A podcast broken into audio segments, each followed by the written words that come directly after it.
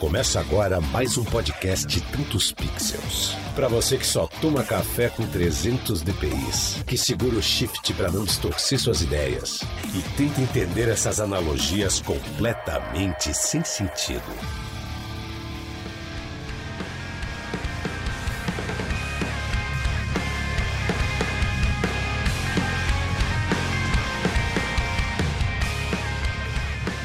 Saudações, galera. Eu sou o Lucas Aldi e esse é o Tantos Pixels Podcast. E o tema de hoje é fotografia sensual feminina. Tô aqui com o Carlos Tenório no estúdio. Salve, salve, galera. Beleza? E também via Skype com o empresário que virou fotógrafo referência nesse segmento que vai ser nosso tema central hoje, Ricardo Diamante, do Foto Diamante. Fala, gente, tudo bem? É uma honra ter vocês aqui com a gente para esse papo que eu tenho certeza que vai gerar vários insights importantes, essenciais, não só para quem está trabalhando com fotografia sensual feminina, mas para aplicar em qualquer tipo de negócio, cara, porque são metodologias, são formas de pensar, é isso que a gente quer trazer. Então, o Ricardo tem muitas histórias, muita coisa aí para compartilhar com a gente. Porque somos fãs, né, desse trabalho é, do Ricardo. Até onde eu sei, parece que já, já virou quase que um estilo, né? O estilo foto diamante. Já, cara, o pessoal fala assim: ah, vou fazer um foto diamante ali. Na verdade, o Ricardo estava até me contando aqui que ele tem essa coincidência, essa felicidade de ter o sobrenome Diamante, que tornou-se essa marca aí reconhecida de fácil assimilação, foto diamante. É, cara, eu vou contar essa historinha, viu? Conta aí. É bem legal, mas assim, é, eu chamo Ricardo Diamante, né? Eu tenho o sobrenome Diamante que eu acabo usando ele muito para as pessoas fixarem o nome, né? Acho que desde muito tempo. E, aí eu coloquei foto diamante, buscava o nome no Instagram, né? Aquela maldita hora da gente escolher um nome, e escolhi foto diamante. Foi uma coisa muito louca, cara, porque um dia eu tava num bar assim, aí de repente vi as meninas falando: Ah, essa foto é estilo foto diamante. E aí tinha transformado num estilo, não é? a foto não era minha, não tinha nada a ver comigo, mas era no estilo mais sensual, mais despojado, assim, as fotos transformadas no estilo. E todo mundo falava: Não, esse cara é metido demais, né? Ele colocou foto diamante, tá achando que a foto dele é muita coisa. Não, é meu sobrenome mesmo, né? Legal, legal. Então guarda as histórias aí que a gente vai conversar logo após aí a leitura dos e-mails e recados e a gente volta aí pra pauta. Talvez eu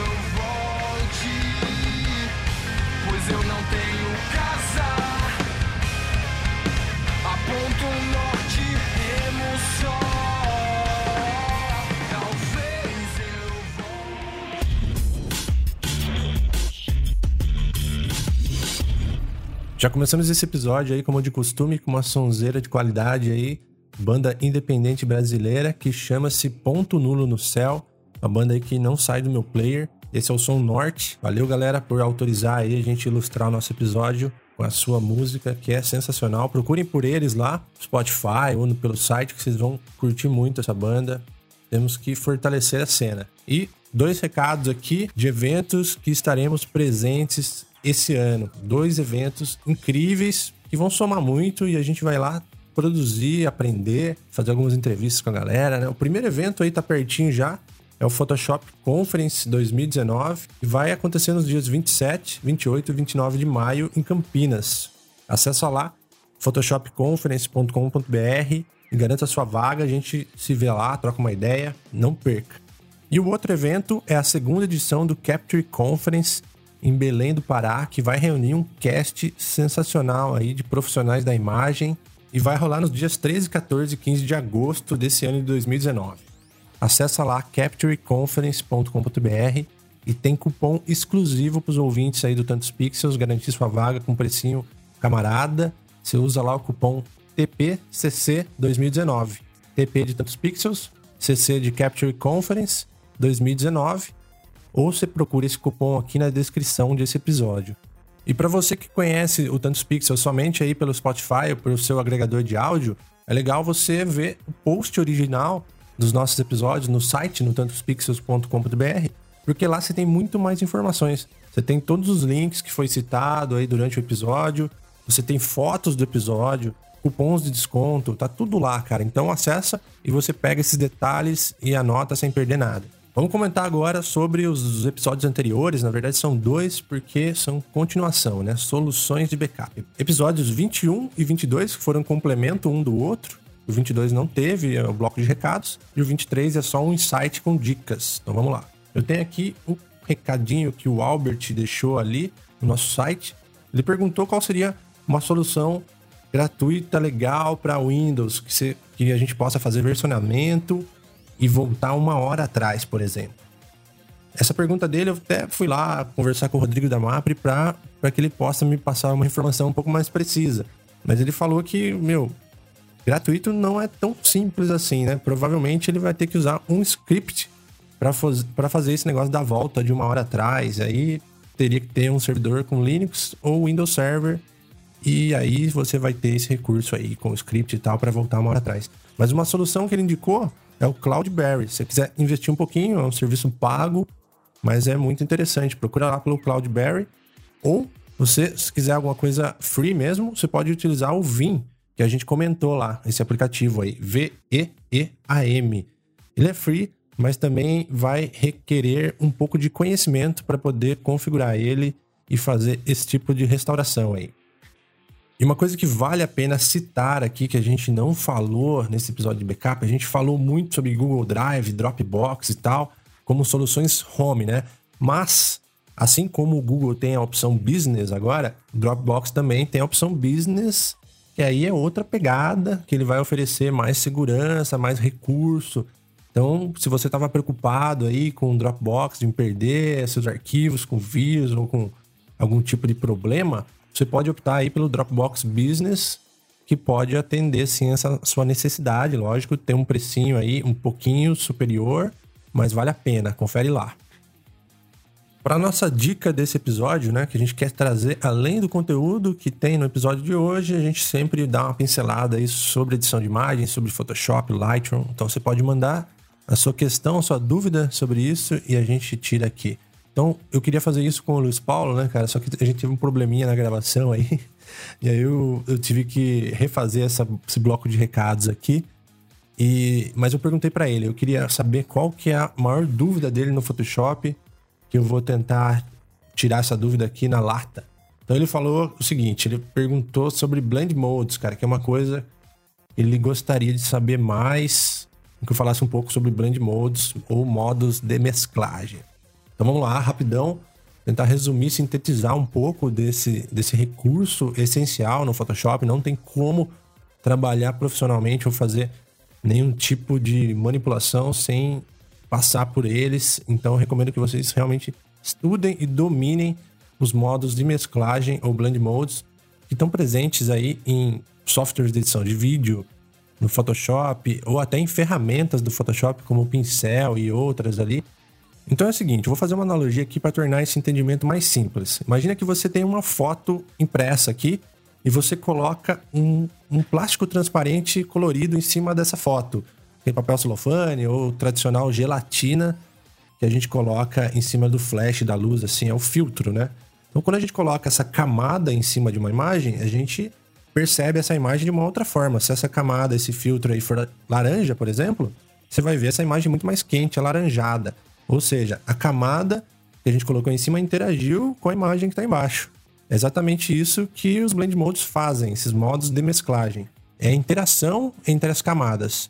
Então, a camada de cima, quando você utiliza um modo de mesclagem, ele vai interagir de certa forma com a camada de baixo. E eles são agrupados aí de uma forma coerente. Por exemplo, quando você abre os modos de mesclagem, você tem um grupo ali, Darken, Multiply, Color Burn e assim por diante, que são os modos de escurecimento. São modos que a gente usa muito quando a gente vai fazer sombreamento, esse tipo de coisa. Por quê? Tudo que for branco ou claro nessa layer que está ativado o Blend Mode, ele acaba ficando transparente. Então por isso a gente usa bastante para sombreamento, escurecimento e tal. E eles ficam agrupados porque eles têm diferentes intensidades, e não só intensidades, eles se comportam um pouco diferente. E aí você vai descobrindo, experimentando. Tem alguns modos que a gente já usa sempre, né? Por exemplo, overlay, soft light, que estão nos modos aí, estão nos grupos de contraste. É o grupinho ali do overlay. Tudo que for cinza ou tons médios, ele fica transparente, cara. Por isso que a gente usa muito ele no Dodge and Burn. Não sei se vocês já perceberam que quando a gente utiliza o soft light, ele tem um resultado mais sutil ali no Dodge and Burn. O overlay já é um pouco mais intenso, queima um pouquinho mais a cor, interfere um pouco mais na cor, Mas enfim, são só exemplos, eu não vou me aprofundar e detalhar a fundo, porque isso dá um episódio inteiro sobre blend modes. O interessante é que vocês realmente se aprofundem e entendam essas nuances entre eles, que são muito importantes, já com essa percepção da estrutura dos blend modes, com a denominação de cada um deles. Tem que estudar a fundo, não tem jeito, é um recurso base e básico para edição de imagem, não só dentro do Photoshop, em outros softwares, em outras ferramentas dentro do software. Então, já sabe, né? Tem que estudar a fundo e a gente vai trocando essa ideia. É isso, recados dados. Só faltou uma coisa, né? Antes de partir pro papo, lembrar que vocês podem dar uma forcinha aí, dar um, um oxigênio para a gente continuar aí sendo um assinante a partir de cinco reais, um cafezinho por mês e você dá aquela força para a gente pelo picpay.me barra tantos pixels ou pelo padrim.com.br barra tantos pixels. Dá uma força para a gente lá, vamos partir para trocar essa ideia com a galera aqui. Tantos Pixels, sua fonte de conhecimento criativo. Então é isso, galera. Vamos entrar na pauta já. Tô aqui com o Carlão aqui no estúdio. O Carlão também fotografa, né? Curte nessa mesma vibe aí. Você curte, né? É, a gente tá na, na mesma linha de fotografia sensual. Legal, então a gente consegue extrair bastante informação aí do Ricardo. Tá aí, obrigado, Ricardo. Estamos atrapalhando aí suas férias, né? Não sei como que tá. que isso, cara. É uma honra estar aqui, cara. Eu gosto muito. Acho que faz parte da vida fotografar e da minha vida tá no meu sangue também, desde a família, toda uma questão de compartilhar conhecimento também. Então, é para mim, esse aqui é é o paro tudo, cara. Não tem férias pra gente bater esse papo bom, não, né? Oh, sensacional, cara. Agradeço. Então, para começar, né? Eu não sei, muita gente te conhece, mas é legal que você conte um pouco da sua história. Eu queria saber aí como você entrou nesse mercado, como você começou a fotografar para a galera ter uma noção do seu background antes da gente entrar na pauta aí sobre a fotografia sensual feminina. Cara, minha história na fotografia é uma loucura, na verdade, assim, eu acho que muita gente que está ouvindo aqui vai se identificar com isso, porque a gente, quando, é, quando a gente cresce, assim, os pais a gente ensina, a gente fala que tem que ter uma carreira, né? Eu, eu sou de uma geração, eu tenho 40 anos e tenho uma, uma geração que, que foi ensinada a gente estudar bonitinho, fazer um curso, passar numa faculdade bacana e entrar numa grande empresa. E eu fui seguindo essa carreira, né? A minha vida foi toda envolvendo com isso, só que a fotografia vinha sempre de um, como brincadeira na minha vida. Eu lembro, lembro bem, quando começamos as primeiras câmeras digitais, eu, comprava uma câmera aí numa viagem com os amigos, assim, para curtir, curtir a praia, curtir as baladas da praia. E a gente levava a câmera e os pessoal perguntavam, ah, você é de site, né? Naquela época tinha site de, de, de fotos. É, o pessoal falava, é site, você é de site, e eu, eu tava com a câmera e falava, é claro, claro, sou o cara do site, né? Aí comecei a tirar fotos pra conhecer as meninas, pra interagir, cara, aquela coisa de, de, de, quem tá querendo curtir mesmo. E num grupo de, de umas seis, uns seis amigos, eu era o cara da câmera. Eu, eu, não gost, eu gostava de ficar com a câmera, eu acho que desde, desde um tempo isso. E aí um dia eu tava fazendo uma viagem é, com uma namorada minha e ela falou, cara, você tem muita foto, Ricardo, você, você gosta disso? Eu parei de pensar, eu devia ter. Na época, 30 mil fotos era muito foto digital, assim, né? Caramba. E eu comprei a primeira câmera, né? É, a primeira câmera, tava lá, comprei a primeira câmera e o vendedor me vendeu bem uma lente que era uma, uma 55 250, acho que era isso. Aí nós chegamos no parque, minha namorada tava mais longe, eu tinha entendido que aquela lente era de zoom, batia assim, deu aquela foto com efeito buquê, eu já falei, Ricardo Diamante fotógrafo. Eu já me titulei fotógrafo naquela hora, né? Isso lá em 2010, onde não tinha celular que fazia esse efeito que faz hoje, não tinha nada demais isso. E aquela. E todo mundo, eu passei a ser chamado para todos os batizados e eventos do universo. Era uma loucura na vida. Mas eu, eu, eu sempre tinha uma carreira que eu estava complementando, uma carreira que eu fui ensinado a ser. Então eu, eu trabalhava numa grande empresa. Eu, era gerente comercial de uma, uma empresa grande de telecomunicações e tinha uma vida muito voltada para a carreira executiva. Só que aquilo, cara, não me fazia bem. Eu não sei se, se você está me escutando aí, talvez se você gosta de acordar de manhã para ir trabalhar, porque, cara, para mim era um sufoco acordar de manhã. E aí, num momento de reflexão da minha vida, lá, uns 10 anos atrás, 12 anos atrás, eu falei assim, cara, tá na hora de eu buscar outra coisa. Aí saí, peguei a grana toda, montei minha empresa, quebrei, depois montei outra empresa, vendi ela bem, recuperei minha vida toda. Nessa de poder ter minha empresa, eu comecei a ter a fotografia em paralelo. E aí as pessoas perguntam, ah, a gente tem que largar a vida para poder viver com a fotografia? Eu, eu não larguei não, cara. Achei que não, não valesse a pena largar na época, não. E aí, mas eu tenho outros problemas também que a gente passou, mas a fotografia foi levando em paralelo e foi tomando uma dimensão muito grande, porque o estilo que eu comecei a fazer da fotografia sensual começou a explodir de uma maneira que eu não esperava, não tinha intenção de, disso, eu não, não, era, não era fotógrafo, eu não me considerava fotógrafo, não, não pensava na fotografia, eu pensava em ser executivo da, da empresa. E aí aquilo começou a dominar a vida da gente e a porra, a porra da, da fotografia ferra a gente mesmo, né? Porque quando a gente começa, não, você sabe muito bem, né, Lucas, que em casa aí, pô, quando a gente, quando a gente entra nessa da fotografia, é difícil a gente conseguir sair para uma paixão, se transforma, uhum. né? Mas eu não sei quem já passou por isso também, por exemplo. Se eu fui ensinado a estudar e fazer carreira, eu fiz MBA, fiz aquele tanto de coisa para fazer uma carreira executiva, era difícil aceitar é difícil minha família aceitar. Tipo assim, você estudou pra caramba uma coisa, agora você virou fotógrafo, né? Tipo assim, sabe quando as pessoas colocam uma coisa extremamente pejorativa? E para mim tinha sido também, poxa, eu fui preparado uma coisa, de repente eu vou, vou ser fotógrafo. Mas o dia que eu, que eu consegui me assumir como, como fotógrafo, descobri que isso é realmente o que eu gostava e consegui transformar isso em negócio, que eu acho que é a grande sacada que eu tive. Eu não, eu não me enxergava somente como fotógrafo, mas sim como, como eu, eu, a entidade Ricardo é uma empresa, não é um fotógrafo. A partir do momento que eu sou uma empresa, eu, empresa, eu passei a, crescer muito mais e ter um resultado muito maior. Então, é, essa confusão na vida de, de carreira, para onde seguir, largo no lago, vivo de fotografia, não vivo. Hoje eu vivo só de fotografia, só de, de coisas relacionadas à fotografia, não só do clique, mas uh, de coisas relacionadas à fotografia, né?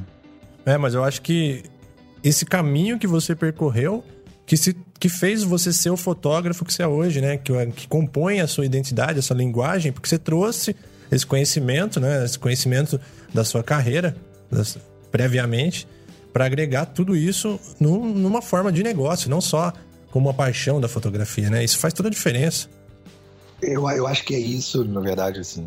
Vinícius, se essa é a nossa base. Hoje nós vamos falar de várias coisas aí, porque a gente estava conversando antes, a princípio, mas é uma coisa que eu, que eu falo muito para os meus alunos hoje, que, do, do coach avançado que eu dou, é que é, a gente tem que combinar a nossa capacidade criativa com capacidade de negócio. Aí a gente tem uma carreira na fotografia. O que quer dizer isso?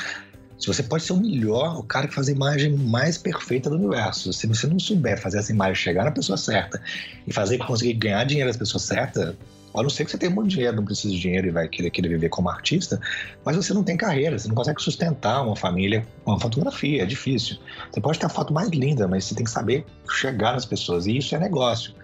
Então, é, o que eu vejo os fotógrafos patinando é que eles procuram fazer a foto mais perfeita, né? A comprar a câmera mais perfeita para fazer a foto mais perfeita, para ter o resultado mais perfeito, mas esquece da parte de negócio que vai fazer aquilo acontecer. Então você fica o excelente da criatividade e péssimo negócio. E aí você não sai do lugar. E quando o dinheiro não entra, não tem nada que sustente a gente, né? Não tem paixão também que sustente. é isso aí. Exatamente. E a, e a, fotografia, na verdade, ela que é, na vida de um fotógrafo profissional, ela é o que 10, 5%, cara. Quanto, quantas coisas não envolvem esse processo de trabalhar com fotografia, né? A gestão. É, é um processo bem mais é, empresarial. Né? O que eu trabalho hoje é uhum. bem, bem complexo. Na verdade, eu, pra ter uma ideia, o, a, a, entidade Ricardo se multiplicou nós somos cinco pessoas hoje. Poxa, como assim, Ricardo? É, um, um, para, eu, eu fotografar, eu tenho cinco pessoas num processo que, que me garante ter uma quantidade é, quantidade constante de, gente para fazer ensaio, quantidade constante de, de, de cursos e ações e, e, eventos, participar de tudo. Eu preciso de mais gente, porque eu realmente não estava conseguindo. Mas a gente chega num ponto e fala assim: ah, não posso contratar ninguém. Cara, o dia que eu contratei a primeira, eu lembro direitinho, contratei a primeira menina para me ajudar uh, uh, nos orçamentos, né? Nas consultas de orçamento. Porque a pessoa perguntava, pedia o orçamento, e aí isso até faz parte de, de, do sucesso na, na, no fotógrafo não só processual, mas acontece muito com fotógrafo sexual. A pessoa vai, pede orçamento, eu mandava uma mensagenzinha no Instagram lá, e ficava esperando as pessoas aceitar. Ela não vai aceitar, cara, não é assim. Aí eu contratei uma menina e ela pegava o telefone e falava assim: olha, você recebeu a mensagem, o que, que você achou? O que, que tá faltando para fechar? No primeiro dia de trabalho dela, foi muito no primeiro dia de trabalho dela, ela fechou seis ensaios. Eu falei, para, porque se você continuar a fechar mais, eu não vou conseguir fazer, né? Não tem agenda para isso. Para, vai, vai com calma. E hoje ela assumiu outras atividades, porque realmente essa preocupação com o detalhe de vender, e que está muito em alta e é uma coisa muito louca, né? A gente acha que é só mandar orçamento e as pessoas vão gostar, vão querer fechar com a gente porque a gente tem uma foto bonita, porque tenho 100 mil seguidores no Instagram. E não funciona, né? Vocês querem saber a verdade? A, minha captação de cliente, ela, ela não vem do, do, da quantidade de seguidores, ela vem do trabalho que a gente faz ativamente para fechar cada uma das solicitações de orçamento. Ajuda, ajuda como credibilidade. É, mas não é ela que, que atrai assim, a quantidade de, de, de, clientes maior. E é muito louco isso. As pessoas falam assim: eu estou com cento, acho que 120 e tantos é, mil seguidores. As pessoas falam: ah, ah para você é fácil, cara. Pô, não é nada, cara. É assim, é todo dia. Você não pegar o telefone, ligar para uma, para uma, não, não fecha mesmo, não. Então tem que, tem que fechar.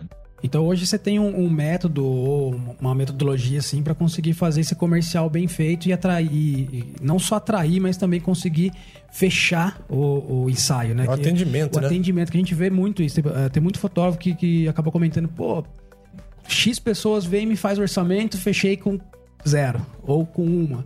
Então hoje você tem um pouquinho, você tem uma equipe, uma metodologia, um método que você consegue é, atacar melhor esse, esse comercial? É, é, eu acho que aí me ajudou muito minha, minha base de negócios eu comecei a perceber isso, que o que estava me engargalando era a minha incapacidade de, de, eu, Ricardo, sozinho, de cuidar de uma parte que era um elemento mais importante. Não tem venda, não tem dinheiro entrando se você não fez uma venda.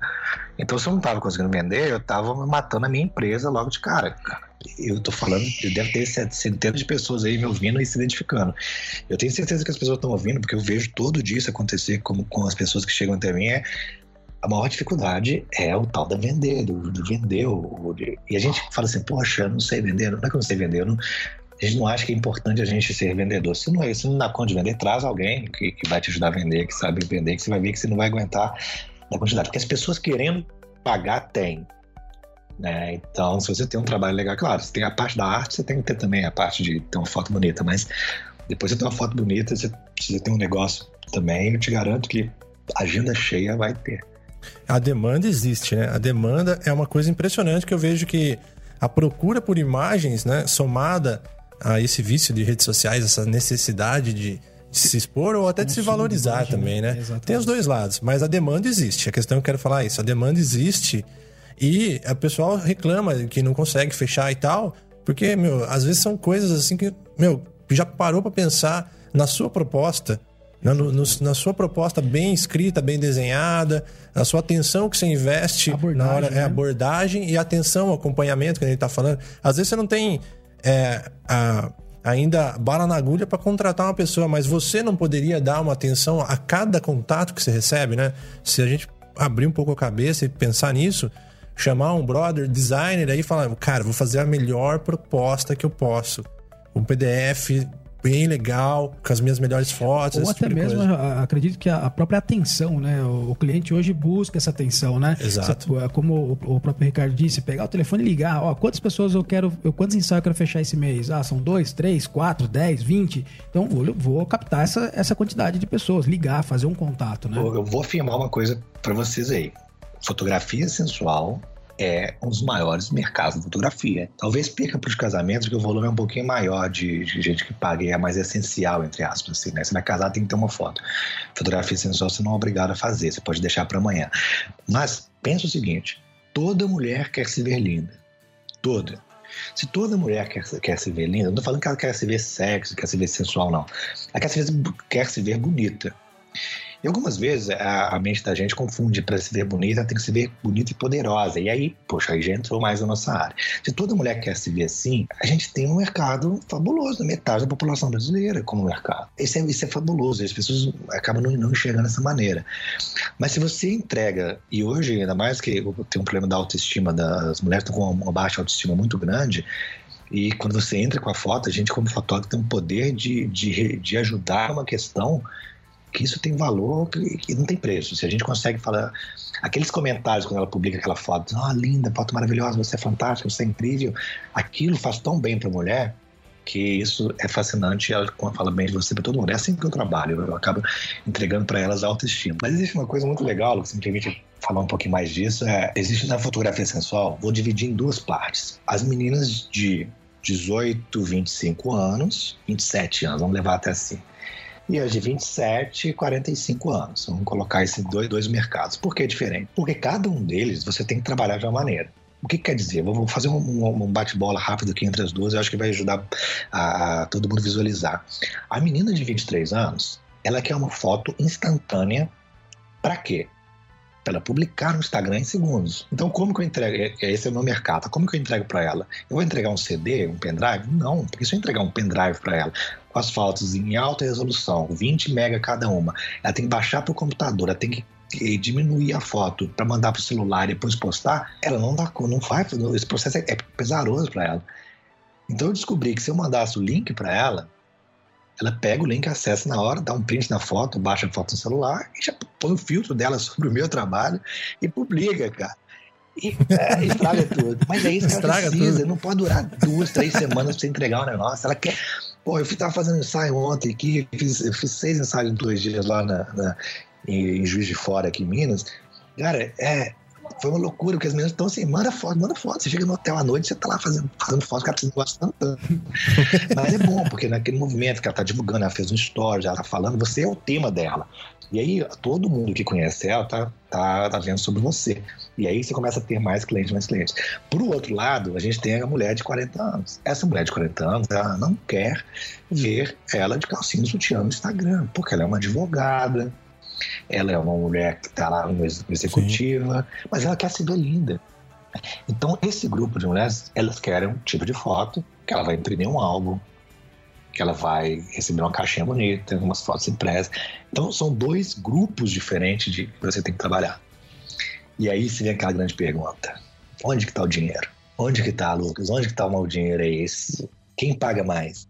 É, eu acredito que seja o pessoal aí da segunda, da segunda faixa, né? Eu, eu, eu acredito que os dois públicos têm um potencial, assim, igual aí na hora da. É. Não sei, né? Porque as duas querem a mesma coisa, né? Na é, verdade. Só que uma que é de forma instantânea e outra que é, algo, que é um é. algo mais, com, um pouco é. mais complementado, né? Você Exato, tem os extras, uma, talvez? Uma, uma, Pode falar valores aqui? Pode dar essas dicas pro pessoal? Pode. Então, pode, vou pode. as verdades pode. todas aqui. Com certeza. eu, eu, tenho, eu tenho, eu tenho uma, uma, um conceito, eu levo uma filosofia que eu não, eu não escondo nada do, do, que eu faço. Tudo que tudo me pergunta, eu coloco, sabe? Então, todo mundo, minha, minha, o meu trabalho não tem segredo. Muita gente guarda informação para si, eu gosto muito de compartilhar. Quanto mais a gente compartilha, mais retorna pra gente. Mas olha só como é que funciona. A menina de 20, tá, a menina de 22 anos, ela quer se ver linda? Quer. A quantidade de gente que está precisando de fotos bonitas nesse grupo de até 27 anos é muito maior, porque é uma geração que precisa ter um Instagram ativo e todo dia precisa botar material mais bonito. Então, elas querem mais. Só que é o seguinte, tá, desse dia eu vou fazer uma foto sensual com foto, com foto diamante. Beleza. É, vai custar quanto? R$ 1.200 o ensaio puxa, R$ 1.200, eu tenho R$ 1.200, eu trabalho, não estou trabalhando, às vezes um estágio, alguma coisa assim, R$ 1.200 é uma grana. Vou pedir meu pai, pai, vamos fazer uma foto sensual. Toma aqui o dinheiro, filho. Você acha que vai acontecer isso? é verdade. Não vai, cara. Então, o que, que acontece? Os meus os maiores competidores que eu tenho, porque eu atuo nesse mercado até 27 anos, os maiores competidores que eu tenho são é, a viagem no final do ano, o celular que quebrou a tela. Cara, quando lança um iPhone novo, é menos ensaio que eu tô vendendo. é, é, de, é declínio nas vendas. Porque é o dinheiro, exatamente os reais lá, que ela tá pensando em fazer um upgrade do iPhone 10 pro 11, qualquer coisa que ela tem que fazer. Então esse telefone novo, ele precisa, ele é, compete comigo. No final do ano, ela precisa ir pra praia, precisa pagar a viagem. É, o pai ajudou alguma coisa nesse sentido. Teve uma menina recentemente que falou assim: todo ano a minha mãe me dá dinheiro para eu com gasto do dia do meu aniversário em roupa. Esse ano eu quis fazer para mim porque uma série de coisas. Agora, então os meus competidores são esses. No outro lado, a gente tem uma, uma mulher de 40 anos que tem, ela, tá, ela recebe menos influência da obrigação de se ver bonita e de estar fazendo uma foto para mostrar. Então ela fica ali, tem alguns momentos comemorando 30 anos, comemorando 40 anos, comemorando 50 anos. São eventos que ela precisa se sentir bonita, ela precisa renovar o casamento. Só que para essa mulher, é uma mulher que tem dinheiro, é uma mulher que está bem de vida que tomou a decisão de investir nela essa mulher vai pagar quanto? R$ 2.500 no ensaio. Então, são mercados diferentes, mas o, o, o, é, o mercado das mulheres de 40 anos tem menos, de 30 e 40 anos, tem menos volume, mas tem mais dinheiro. Se você consegue ser especialista nisso, você tem, ganha muito mais dinheiro do que você trabalhar nesse, nesse mercado de, de 18, 27 anos. E mais, né? E mais. A mulher de 40 anos, ela não quer fazer, não chega para você, vamos fazer uma parceria? Ela não vai fazer isso, vai.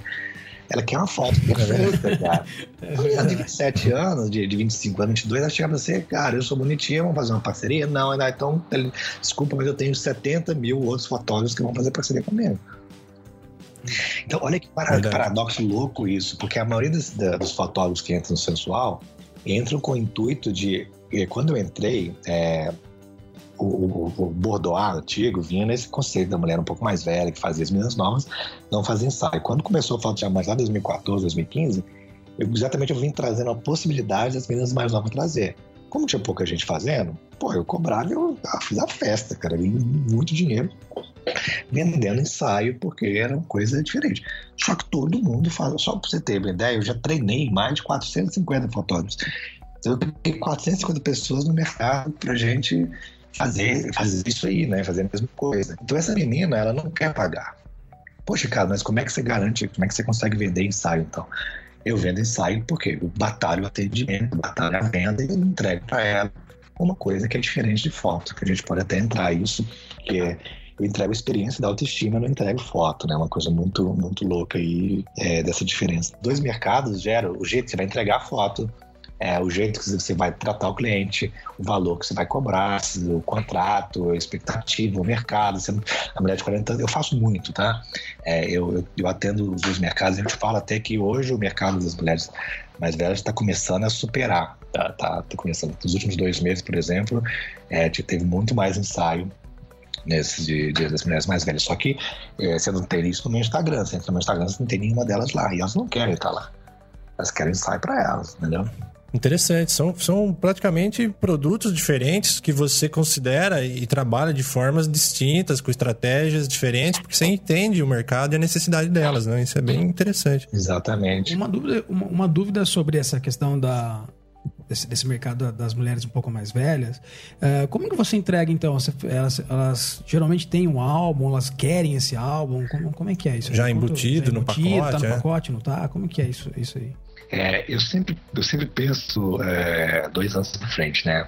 E eu percebi um tempo atrás, é, no final de 2017, é, não era no mês, assim, em agosto de 2017, percebi que é, o mundo de ensaios do, do mercado que eu atendia era um, um mercado que ia sofrer uma variação de, de, de, de, como a quantidade de pessoas que surgissem ali, né? E poderia gerar a longo prazo uma coisa mais estável. Como exatamente no mesmo período minha filha veio nascendo, veio, minha mulher engravidou, eu comecei a ficar fazer, pô, eu tenho que garantir cinco anos para frente. Eu não posso ser um fotógrafo que vai pensar o ano que vem, porque minha filha vai ter faculdade daqui a 15 anos. Eu tenho que juntar dinheiro para ela lá na frente, não eh, se eu não existir mais, os ensaios não existirem. Aí eu comecei a diversificar. Nessa hora que eu percebi que para diversificar, eu tinha que ir para o passado. Olha que louco isso. Eu, eu, quando eu comecei minha carreira na fotografia, trazendo uma inovação, e de repente eu percebi que o, que me daria uma sustentabilidade e uma estabilidade estaria no passado. O que, que seria o passado? É aquela mesma mulher que queria fazer um ensaio bordoar. Hoje, hoje ela, ela não quer uma foto de bordoar, mas ela, o conceito é o mesmo. Você faz um ensaio, uma foto para ela, você pode fazer uma revista, você pode fazer um álbum. Ela quer um álbum para deixar na gaveta, ela quer um álbum para mandar pro marido, ela quer um álbum para poder colocar em cima da mesa. Né? Às vezes as mulheres imprimem aquele, aquela, aquele quadrado grande que parece um, um, livro de. Sabe esses livros que a gente vê bonito de fotos, de inspirações de grandes fotógrafos, com imagens de mulheres fantásticas? Fazem, eu faço, entrego para elas exatamente o livro parecendo aquilo e ela põe na mesa. Bacana. E vai colocando lá e deixa na mesa, cara. Ela põe ela, ela, ela semi-nua na frente, na, no, no, ponto da casa onde as pessoas vão ver, porque ela quer se ver assim, puxa, eu fiquei tão fantástico. Não tem vergonha das pessoas me verem fantástico. Eu quero exatamente isso. Aquele é o Instagram dela. A, a mesa com a, o, o álbum impresso é o Instagram dela, entendeu? Porque também as pessoas que têm acesso àquilo são as pessoas do ciclo de convivência dela, que é acesso à casa dela. Ela não pode pegar essa foto e colocar na internet que o colega de trabalho dela vai ficar vendo, poxa, você tá mulherona. Ela não quer isso, né? Tem uma coisa que me ocorreu aqui agora, escutando você falar, que é o seguinte: até para linkar com os fotógrafos que estão nos escutando aqui, que é o seguinte: ó, imagina só, você fica apoiado, você fotógrafo, aí não tô falando do Ricardo, apoiado que a sua venda é no Instagram. Imagina o Ricardo, se olhar hoje o Instagram dele, foto diamante, você vai ver quantas fotos dessa estratégia dele aí. Nenhuma. Nenhuma. E como ele vende? Olha que interessante esse raciocínio, porque isso prova que não é necessário se apoiar totalmente a sua venda nesse Uma portfólio. Rede social. Nessa porque eu penso o seguinte, não sei se eu tô, eu vou dar o minha, meu palpite aqui, agora você vai falar a verdade pra gente, mas meu palpite é que o networking, o boca a boca, isso é muito forte entre esse segmento aí que está falando das mulheres um pouco mais de um pouco mais de idade que, que é, qual que é a pegada para vender sem ter esse portfólio exposto? É exatamente isso. E é, e é essa, isso que essa frase que falou foi sacada. Eu falei, cara, está no passado. Como que as pessoas sobreviviam sem Instagram cinco anos atrás?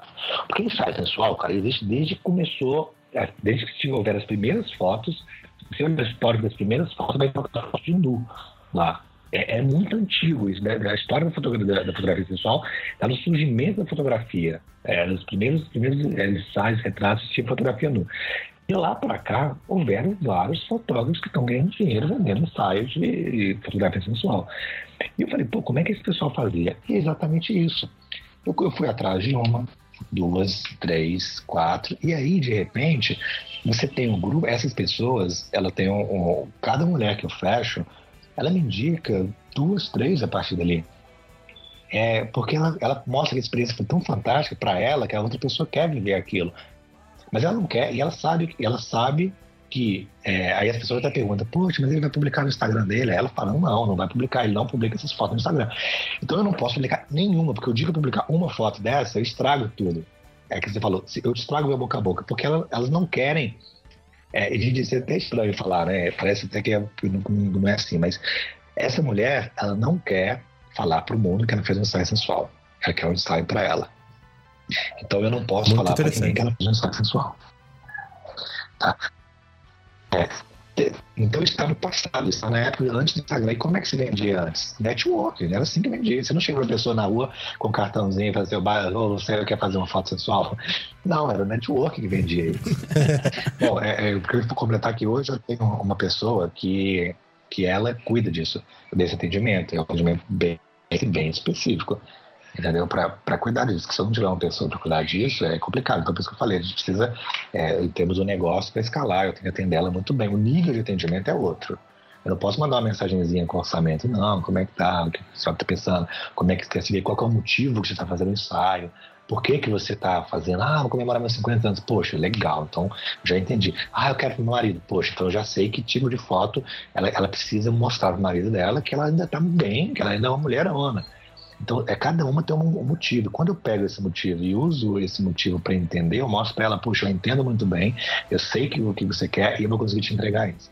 E é louco. Só que 99,9% dos fotógrafos de sensual quer ir para as meninas novinhas, bonitas, de corpão, tal. Eu, eu, eu, sou um deles, né? Eu tô lá com o meu, meu maior material nisso, né?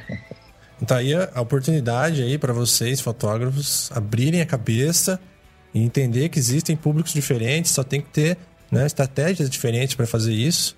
E olha o poder do networking, cara. Outra coisa que é muito importante, que vem se repetindo entre os nossos episódios, diversas pessoas passam por aqui e tem uma coisa em comum. É preciso fazer trabalhos autorais no começo ou investir um pouco no seu portfólio para conseguir iniciar esse network, né? E aí as coisas vão é, seguindo. Tem que partir do início, né? Depois a, a, realmente colocar a rede de contato sua para trabalhar é bem, é bem interessante. Mas o, o, que eu achei bem, bem legal é realmente que tá, tá atrelado a uma estratégia comercial, tá atrelado a, a uma estratégia realmente de como o Ricardo olhou para ele como entidade, como se fosse realmente uma empresa. Eu acho que tá aí tá um pouco da base sua, do até mesmo do, do, do seu trabalho anterior da área comercial, né, Ricardo? Vou falar uma coisa que é, que é um pouco polêmica aqui, mas é uma pessoa muito, muito, muito ativa no trabalho que a gente tem tá fazendo aqui com uma série de fotógrafos. E os resultados estão vindo a partir de, de, desse raciocínio que parece muito simples, mas é muito, muito legal da gente pensar. É, eu falei da, da, arte, da gente ter criatividade negócio igual a carreira, né? Aquilo que faz de ganhar dinheiro para quem quer viver de fotografia, precisa pensar a arte negócio. E tem uma, uma polêmica que é o seguinte: o cara que investe na, na foto maravilhosa, que é o grande artista, e não entende nada de negócio, esse cara não ganha dinheiro. Não é esse cara que ganha dinheiro. E tem aquele cara que, que tem uma foto ruim e que tá lá, sabe, é bom de negócio, bom de venda, bom de atrás das pessoas, bom de prospectar. E essas pessoas estão ganhando dinheiro. É, e muita gente fica lá, ah, o trabalho dele é muito ruim, como é que ele tá ganhando dinheiro? E, é, e essa é uma, uma, grande briga, né? Mas eu falo que você ser um grande artista hoje e ficar isolado, é, você não vai sair do lugar, você não vai conseguir. É, você tem, o artista hoje ele tem a expectativa de que ele vai colocar uma foto bonita no Instagram e de repente o mundo inteiro vai falar assim: ó, oh, eu quero te dar um prêmio porque sua foto é maravilhosa, deixa eu ir, é, deixa eu te pagar, eu quero te contratar porque você faz um trabalho lindo. As pessoas não caem do céu mais, né? Então, é, hoje, o, a pessoa que, que ganha dinheiro na fotografia é aquela que é menos fotógrafo. Olha que coisa louca. É, e que essas pessoas estão conseguindo. Eu conheço muita gente no interior, é, aqui mesmo. Eu tô, na, tô passando férias na casa da na cidade da minha esposa. Tem uma mulher que faz um trabalho com bebês aqui. Eu tô agora, eu tive um bebê, tô com um bebê de um ano, e eu, minha mulher foi levar, quer dizer, eu sou fotógrafo, levar lá essas fotos montadas, assim.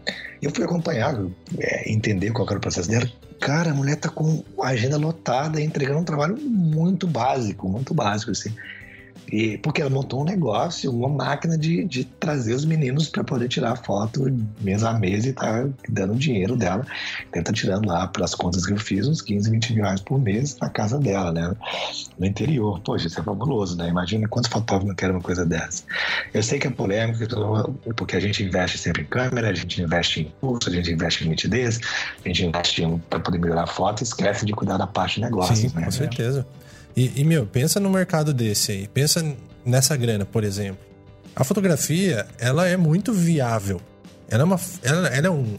Eu penso assim, porque eu já trabalhei muito em agência e tudo mais. E cada vez mais eu tô migrando para fotografia também, para edição de imagens, para e tudo mais. E, e, a fotografia, ela tem, né, esse lance da de deixar você descobrir o mundo com a fotografia, de você estar tá em lugares diferentes, com pessoas diferentes, essa qualidade de vida Diferente de você trabalhar ou com carteira assinada ou dentro de um escritório travado o dia todo, né? Ou até mesmo com a criação mesmo, mas você tem essa, uma liberdade, eu acho que é Exato. essa a questão, né? Você tá livre, né? Cada... Você tem um poder criativo é. investido nisso. E, e olha só, cases de pessoas que realmente estão conseguindo e não são nenhum super talento. As pessoas têm um modelo de negócio e conseguem tirar seu sustento e muito mais com isso, cara. E já puxando esse assunto com o Ricardo, o Ricardo tem todo um trabalho de, de educação né, que, ele, que ele faz. E agora eu queria que você falasse um pouco para a gente comentar sobre isso, sobre a imersão diamante que você faz, sobre os cursos que você proporciona com essa pegada de, de, de mindset, né? É, eu, a minha, eu dei muito workshop, eu muito workshop. E aí, um tempo atrás, minha bebê, minha, bebê, minha mulher ficou grávida, e aí eu falei, cara, não vai dar pra rodar mais da maneira que eu faço. E aí, eu fui pro, estudar a metodologia do curso online, né? E acabei caindo num, num formato muito legal, uma metodologia muito legal, e, é, e, e investi muito. Eu sou um cara que estudo bastante, então se eu vou fazer um curso online, eu vou fazer um curso online, gravar um vídeo botar na internet, não é assim. Eu vou atrás de qual é o melhor método de gravar, qual é a melhor didática, qual é o melhor tudo. E eu sempre vim do mundo de, desde a época de, de faculdade, de, de, escola ainda, que era monitor, eu gostava de ser monitor das turmas que eu, anteriores, para poder fazer, eu gostava muito de dar aula, acho que é porque meu, meus pais são professores, os dois, e aí eu fiquei com essa de de compartilhar conhecimento. Mas é, hoje a gente tem o, tem o Fórmula Diamante, talvez o pessoal daqui tenha, já tenha escutado Fórmula Diamante. Fórmula Diamante ele começou como, como um curso online, somente um curso online, né? E aí a gente acrescentou um dia de prática. Então hoje quem faz Fórmula Diamante vai fazer um, faz um dia de prática é, algumas cidades específicas que tem lá. Eu, em Belo Horizonte eu coloquei um dia 11 modelos para serem fotografados. Então a pessoa sai com um portfólio, começa um trabalho, começa um portfólio de modelo, tem, tem experiência, né? Eu acho, eu acredito muito que o aprendizado é se concretiza no dia que você tem experiência. E, e Fórmula Diamante cresceu tanto é, que virou uma comunidade, cara, que hoje é a maior comunidade desse estilo de fotografia que eu faço, que tem no Brasil, e é mais ativo. E, é, e, e lá eu, eu, eu prego muito mais mindset da gente ser colaborativo. Porque eu vou falar uma coisa também. O mundo da fotografia é muito. As pessoas gostam de se ajudar, cara. Desculpa falar isso mundo, mas você deve saber. Tudo assim, ah, você fotografou a modelo que eu fotografei, você fotografou locação que eu fotografei. Ninguém gosta de compartilhar modelo, compartilhar locação, compartilhar nada, né? Então, é, a gente sabe, embora a gente fale, não, a gente é amigo, mas no fundo, no fundo, a gente não é amigo de quase amigo de ninguém. E aí, eu, eu tô levando, a gente tá conseguindo criar nesse grupo a, a relação de se ajudar. E aí, a filosofia lá é uma filosofia assim: se a gente tá na mesma maré, se a gente faz a maré subir, todos os barcos sobem. Então, o grupo dessa comunidade hoje, eu falo que a comunidade hoje está valendo mais do que, o, do que o curso, né? Você está dentro da comunidade, já está valendo mais, porque o tanto que as pessoas estão se ajudando, estão fazendo uma outra crescer, está tá explodindo, então está muito, muito intensa. E paralelo a isso, a gente tem, é, não faço mais workshop, mas eu faço a imersão fotográfica. E aí eu vou contar também uma coisa legal agora, na terceira coisa, segura aí, não vai embora não, que eu vou contar uma coisa bem legal. E, é, que segurar todo mundo aí, não vai embora não, não é uma parte chata não, tem uma parte legal agora. É, mas a imersão fotográfica, a gente passa três, quatro dias no, imerso num lugar, e vivendo fotografia. E eu, eu vivendo fotografia feminina, né? E aí a gente faz desde. Eu faço do. Participa comigo o Henrique Ribas, por exemplo, que já, já teve aqui no podcast. É, pô, é o maior especialista no Brasil hoje em, em Lightroom e Photoshop.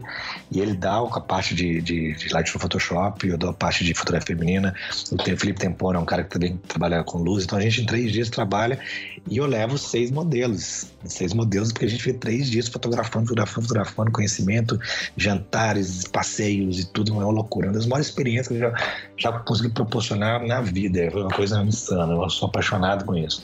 São poucas edições por ano, né? E, infelizmente é isso. Mas o mais legal que eu queria contar aqui é, é que eu, eu cheguei a comentar, isso é, é, é uma coisa até não está muito divulgada, não, é um, um, um, segredinho nosso aqui, mas é que é, essa metodologia de acelera, aceleração de startups, que funciona muito bem, é, eu trouxe ela para o mundo da fotografia, já testamos vários fotógrafos e funcionou muito bem. Então nós criamos a aceleradora de fotógrafos. Olha que legal. Existe aceleradoras de empresas, aceleradoras de startups, a gente criou a aceleradora de fotógrafos, onde o objetivo único é você vai entrar, você pode estar no estágio zero, você comprou a câmera, no estágio zero, é, ou querendo comprar a câmera, ou você pode estar lá no estágio avançado. A gente vai é, entra com o processo de aceleração e transformação de etapas. Então, uma coisa que você gastaria dois, três anos para poder vencer, você em poucos meses você vence. Por quê? Porque a gente entra com método em cada etapa. Ah, eu tô precisando de tratamento de imagem. Beleza, tá aqui é como que nós vamos resolver a questão do tratamento de imagem. Tô precisando de negócio, precisando de melhorar meu orçamento. Precisando... É muito legal que a gente encaixa cada fotógrafo no momento que ele está dentro de uma escala de processo e dali a gente faz ele pular em etapas e conquistar cada espaço muito rápido. Eu vou falar o seguinte: para quem está disposto, isso não é para todo mundo, é para quem está disposto a ver a fotografia como negócio. Porque se você está disposto a tirar uma foto bonitinha de, de uma mulher bonita, não, não faz sentido lá, né, nesse processo. Mas é bem legal isso, já. Nunca contei isso pra ninguém, hein? Primeira mão aqui pra vocês no podcast. Ah, que legal, legal. Já lançou no site, ainda não tá nem divulgado, né? Não, porque eu tá? hoje eu tenho uma, uma procura muito grande para para coachings, né? Então a, a turma hoje que estão levando é a turma que vem procura para coach e aí a gente entra com essa metodologia da, da aceleradora de fotógrafos. E como a gente teve, teve uma demanda muito grande, eu não eu te confesso que eu falei, ah, não vou colocar, não vou expandir isso para um site ainda, porque Entendi. acaba atraindo mais gente que eu não vou dar conta, né? E aí eu, eu gosto de ter uma coisa bem bem estruturada. Mas eu tô, a gente está ampliando a equipe para poder atender todo mundo e ter uma estrutura para todo mundo e sempre com, com altíssimo nível dos grandes, grandes mestres da fotografia hoje. É muito legal, cara, é muito legal. Sabe o que é legal, cara? A gente vê a, a, a pessoa saindo de um estágio de fotografia e, e, chegando. Hoje eu tenho uma, tenho uma aluna minha da, do Fórmula Diamante, que é a J Tavares. J Tavares J. Tavares PH, se não me engano, o Instagram dela. Ela é do interior de São Paulo ela tá dominando a cidade, cara. Ela chegou num dia desesperada pra mim, ah, Ricardo, quero desistir. Ah, não, vem cá, Jô, vamos mudar isso aqui, vamos mudar seu estilo, vamos mudar seu mercado. Hoje ela tá fazendo coisas fantásticas. Ela fez uma coisa, uma estratégia muito legal que a gente definiu junto. Pode ser dica para quem tiver querendo fotografar. O maior problema da vida da gente é a locação. Então o que ela fez? Ela pagava aluguel. Ela pegou pagou o lugar de uma casa maior, uma casa fantástica. Nessa casa ela montou a estrutura dela de fazer ensaios, ela ainda aluga para as pessoas de fora, montou dois, dois modelos de negócio de fotografia diferente e não tem agenda mais, cara, entendeu? Oh, que, que, boa ideia, hein? Nossa. Não, e ela mora numa casa muito melhor do que ela morava antes. E o, o, os custos dela diminuíram muito e ela ficou ter muito mais clientes. boa. Galera, separei aqui um bloquinho pra gente tirar dúvidas aqui com o Ricardo e, e eu acho que eu vou aqui lançar algumas perguntas, o Carlão vai lançar umas perguntas pra gente já ajudar o pessoal com dicas práticas e dúvidas que a gente também tem, né? Coisas normais. É aí, que nem, ó, estratégia legal. Ele falou aí da locação, a, a sua aluna aí teve uma boa estratégia de, de, já que você não tem uma oportunidade, gere a sua própria oportunidade, né? Criou todo, alugou o próprio local e daí gerou um novo negócio ainda em cima desse. Mas já aproveitando o papo de locações, eu queria, Ricardo, que você falasse pra gente como você trabalha. Eu sei que eu vejo suas fotos e elas têm uma identidade, uma linguagem. E eu queria como que você chegou nesse formato de locações com as meninas, esse lance casual, parece que tá em casa, parece que tá num apartamento super legal. Fala um pouco dessa parte de locações aí. É, é, muito legal a minha história de colocações. É um dos grandes problemas hoje da, da, da vida de fotógrafo de que faz ensaios são as locações, né? E é muito fácil, eu vejo muito grande fotógrafo falando, ah, oh, aluga no Airbnb. Cara, aluga no Airbnb lá em Patinga interior de Minas aqui. Não tem, cara. Não tem Airbnb para alugar lá. E eu tenho três alunos fotógrafos de Patinga, então eu não posso chegar para ele aluga no Airbnb. Não funciona, galera. Eu acho que a vida, a vida real das, das pessoas que não estão nos grandes centros, eu estou no grande centro, mas a vida real das pessoas que não estão no grande centro não é a nossa facilidade de entrar no Airbnb alugar. Se você está no grande centro, vai no Airbnb, invista. E a grande dica é, gasta dinheiro com a locação. A gente gasta dinheiro com equipamento, com lente, com não sei o que, para lá, e fica pendurando a locação. E aí a gente perde aquela oportunidade de fotografar aquele modelo fantástico, às vezes até uma parceria, porque ficou pendurando 250 reais para poder fechar uma locação lá. Eu garanto que essa, essa modelo que você investiu numa locação bacana, fez um ensaio fabuloso, vai te trazer muito mais dinheiro do que a lente que você comprou a mais. Mas esse, esse é outro polêmico, eu não vou entrar nessa polêmica, eu sou o cara das polêmicas. Né? Mas a gente gosta de polêmica. É, como eu resolvi o problema da minha locação? Eu sou um cara muito prático, e eu tudo. To, todos os exemplos da minha carreira foram simplificar. Por exemplo, vou abrir um parênteses rápido. Na época, todo mundo tinha Instagram, Facebook, site, é, vários, Tumblr, tinha vários lugares, né, em 2014, 2015. Eu falei, eu só vou ter Instagram. Que isso? Você é fotógrafo precisa ter site. Não vou ter site, vou ter só Instagram. E aí, cara, eu fiquei o especialista no Instagram. Eu não precisava alimentar foi Facebook, não precisava alimentar nada. E com a locação foi a mesma coisa. Eu não tinha locação. Poxa vida, o que, que eu vou fazer? É, eu tenho duas opções. Eu ir para foto externa, que é o que a maioria das pessoas fazem. E hoje os grandes centros o pessoal tá roubando pra caramba. Ou eu vou pedir a ajuda dos modelos para resolver o problema. Quando eu comecei, eu consegui uma tia que tinha uma locação, ela me emprestou a casa. Depois eu não se via mais a casa dela. Fiz lá três ensaios, não se via mais. E pensei, cara, cada modelo tem uma tia também, pô. Então, em vez de eu ir atrás da locação, eu comecei a jogar o programa para elas. Então eu falei assim, ah, eu faço a foto da, loca, da sua locação, que você precisa arrumar locação. Ah, mas eu não tenho. Ah, então tem hotel, pousada, locação que estão pegando e custa mais tanto. Mas eu joguei o problema para elas. E aí, essa pessoa, ah, eu tenho a casa de uma amiga, ah, eu tenho a minha casa, aí eu tenho um sítio não sei aonde, minha tia, minha avó. E aí começaram a surgir, as pessoas vão, vão arrumar locação para mim, entendeu? E foi muito legal. Aí, né, nessa época, começou a surgir. Se você observar, as minhas fotos são sempre internas. Uhum. Eu não faço externa, mas começou a virar minha identidade fazer foto interna. Então, o problema da locação, que era um problema, eu resolvi pedindo ajuda das pessoas é, que eu ia fotografar para resolver o problema. E aí, junto, a gente chegava, tinha mais força para conseguir um resultado e acabou virando meu estilo. Então, hoje, eu só faço fotos internas, né? Não faço foto externa. Mas olha que interessante. Você, vamos lá, montar o nosso manualzinho da boa é. locação. Se for um ensaio feminino ou um ensaio sensual feminino, no caso. Eu vejo aí apartamentos bonitos. O que mais compõe uma boa locação? Você vai falar, ah, vou escolher uma, uma locação bacana, cara. Quais são os critérios aí que você pode nos passar? Nesse, né, na fotografia que eu faço, tem duas questões importantes. Primeiro é a luz, porque eu, eu fotografo só com luz natural, não uso flash, né? É, tem que ter uma boa luz entrando no apartamento. Se não tem, a gente tem que chegar perto da janela, a gente, a gente tem que se virar com o que tiver.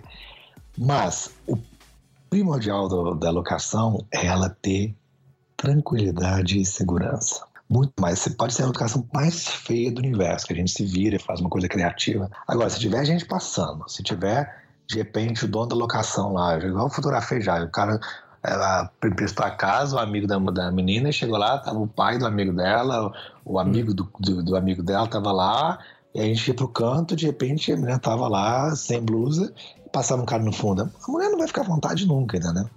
Então, no, na fotografia sensual, para mim é muito mais importante que a locação tenha tranquilidade para modelo, se sentir à vontade, do que qualquer coisa. E luz, né? Não pode estar de noite, não pode estar escuro, totalmente escuro.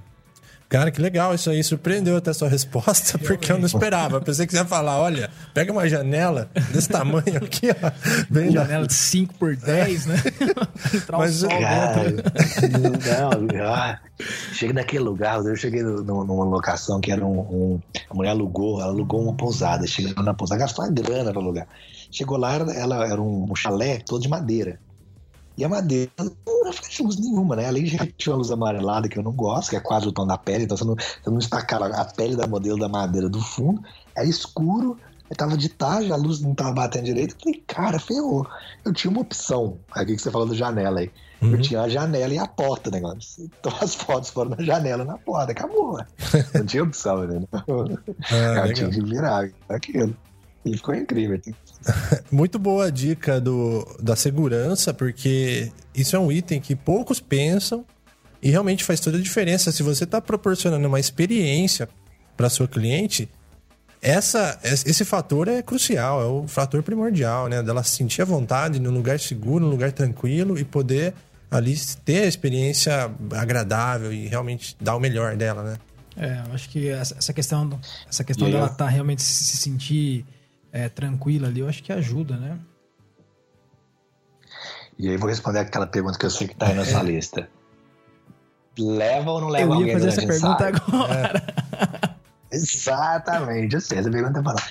Leva ou não leva? Eu vou falar assim, eu, eu, eu me contradiz da. Você pegar algumas, alguma história minha passada, você vai ver eu falando não leva ninguém. Hoje eu já tenho uma opinião diferente. Vou explicar por quê. Primeiro, assim, eu acho que não deveria levar ninguém. É, por quê? Porque cada pessoa que está no mesmo no set com você lá, no local, a modelo está preocupada com a pessoa, ela não está preocupada com a foto. Então, ela tá... E a pior pessoa para levar é a tal da melhor amiga. Para mim, a melhor amiga é a pior pessoa. Porque a melhor amiga fica lá, ah, faz assim agora. Ah, Nossa. você ficou linda assim, põe aquele. Cara, ela dirige pra você. E, e, a outra amiga, a que tem que fotografar, fica lá do fundo. Ficou bom assim? O que, que você acha? Faz uma história pra mim. Cara, o ensaio não rende. Não ensaio. As duas ficam lá, uma e não sai foto. É pior que tem a melhor amiga. Mas eu já fotografei com a melhor amiga, com o pai do lado, com o namorado do lado, bastante coisa. Eu era contra levar a gente, porque exatamente porque é ruim, a, a foto fica pior. Só que depois dessas polêmicas todas que aconteceram aí é, sobre os fotógrafos assediadores, que ainda continuam acontecendo, na semana mesmo está surgindo várias outras histórias acontecendo aí, é, de fotógrafos assediadores da fotografia feminina, eu falo, eu prefiro que eu perder a modelo pela, pela se preocupar com a pessoa que ela levou, do que perder a modelo por ela não se sentir segura de estar num ambiente só comigo. Hum, interessante. O que eu tô querendo dizer? Levar hoje não é ideal, mas é melhor que você, leva, você deixar ela levar alguém do que ela se sentir insegura por estar sozinha com você no perfeito, ambiente. Perfeito, perfeito. Ô, Ricardo, e no caso, por exemplo, ao invés de você. Não sei se você trabalha dessa forma ou não, mas, por exemplo, ao invés de ter a, a, a sua cliente, né, levar alguém, tipo a melhor amiga que vai pode estar atrapalhando.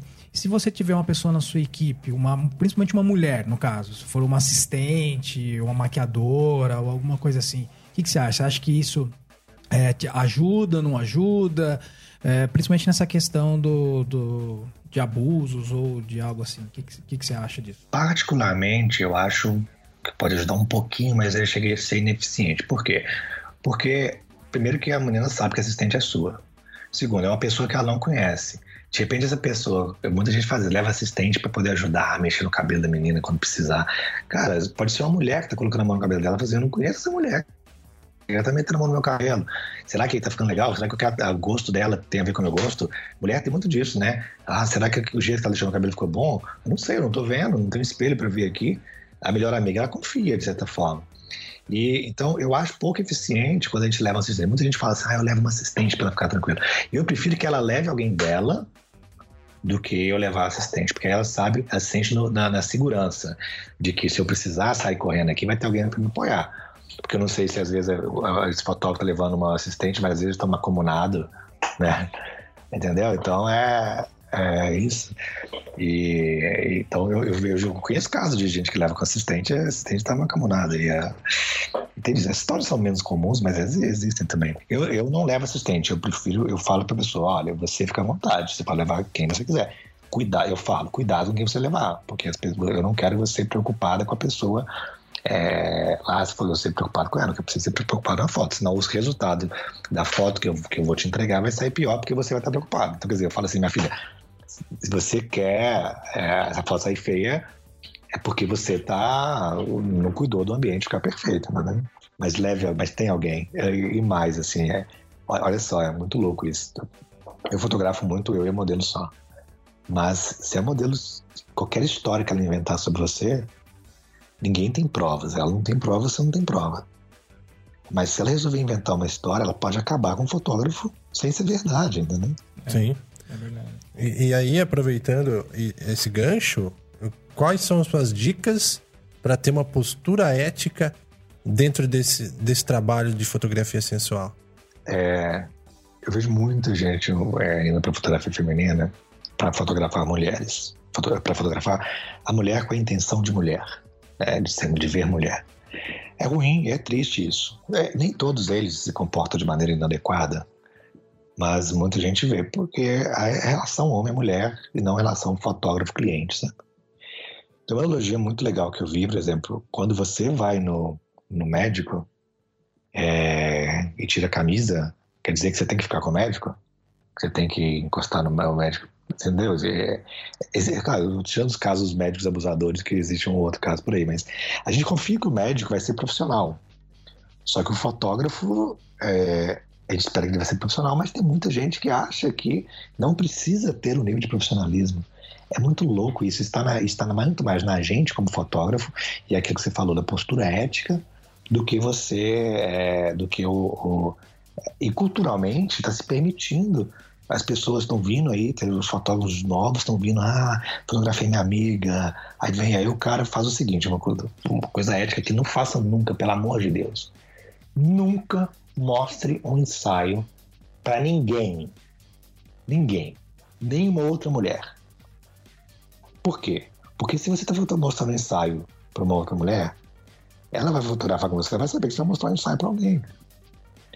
É, é, você vai mostrar um ensaio para alguém. Se você mostrar um ensaio para um amigo seu, esse amigo seu vai querer mostrar, nossa, imagina, o fotógrafo tal me mostrou as fotos da fulana tal, e ele vai comentar com outro amigo dele que acha que tem confiança, essa história vai acontecer daqui a pouco, vai, alguém vai falar, eu vi suas fotos, alguém viu suas fotos. Acabou. E, e, mostra, sabe por quê? Porque a gente, homem, a gente gosta de, de mostrar orgulho de ter feito, nossa, né? E, e, e essa postura ética é muito. Eu sou muito sincero, sabe? É, nisso. Eu, eu, eu, não gosto de ser hipócrita de falar, ah, a gente é profissional. Não, a gente é homem, cara. É, é, e não tô falando que as mulheres têm privilégio, não, eu tenho milhões de coisas pra falar por que a fotógrafa mulher tem que se cuidar muito. Mas falando dos fotógrafos homens, é, o homem, cara, tá vendo a mulher bonita na frente dele. Não, não, é, eu, não, eu acho bobeira a gente ignorar. Alguém vai me matar porque eu tô falando aqui agora. Mas eu, é, vou, vou, vou, vou, ser bem sincero. A questão não é você é, você não enxergar que tem uma mulher bonita na frente.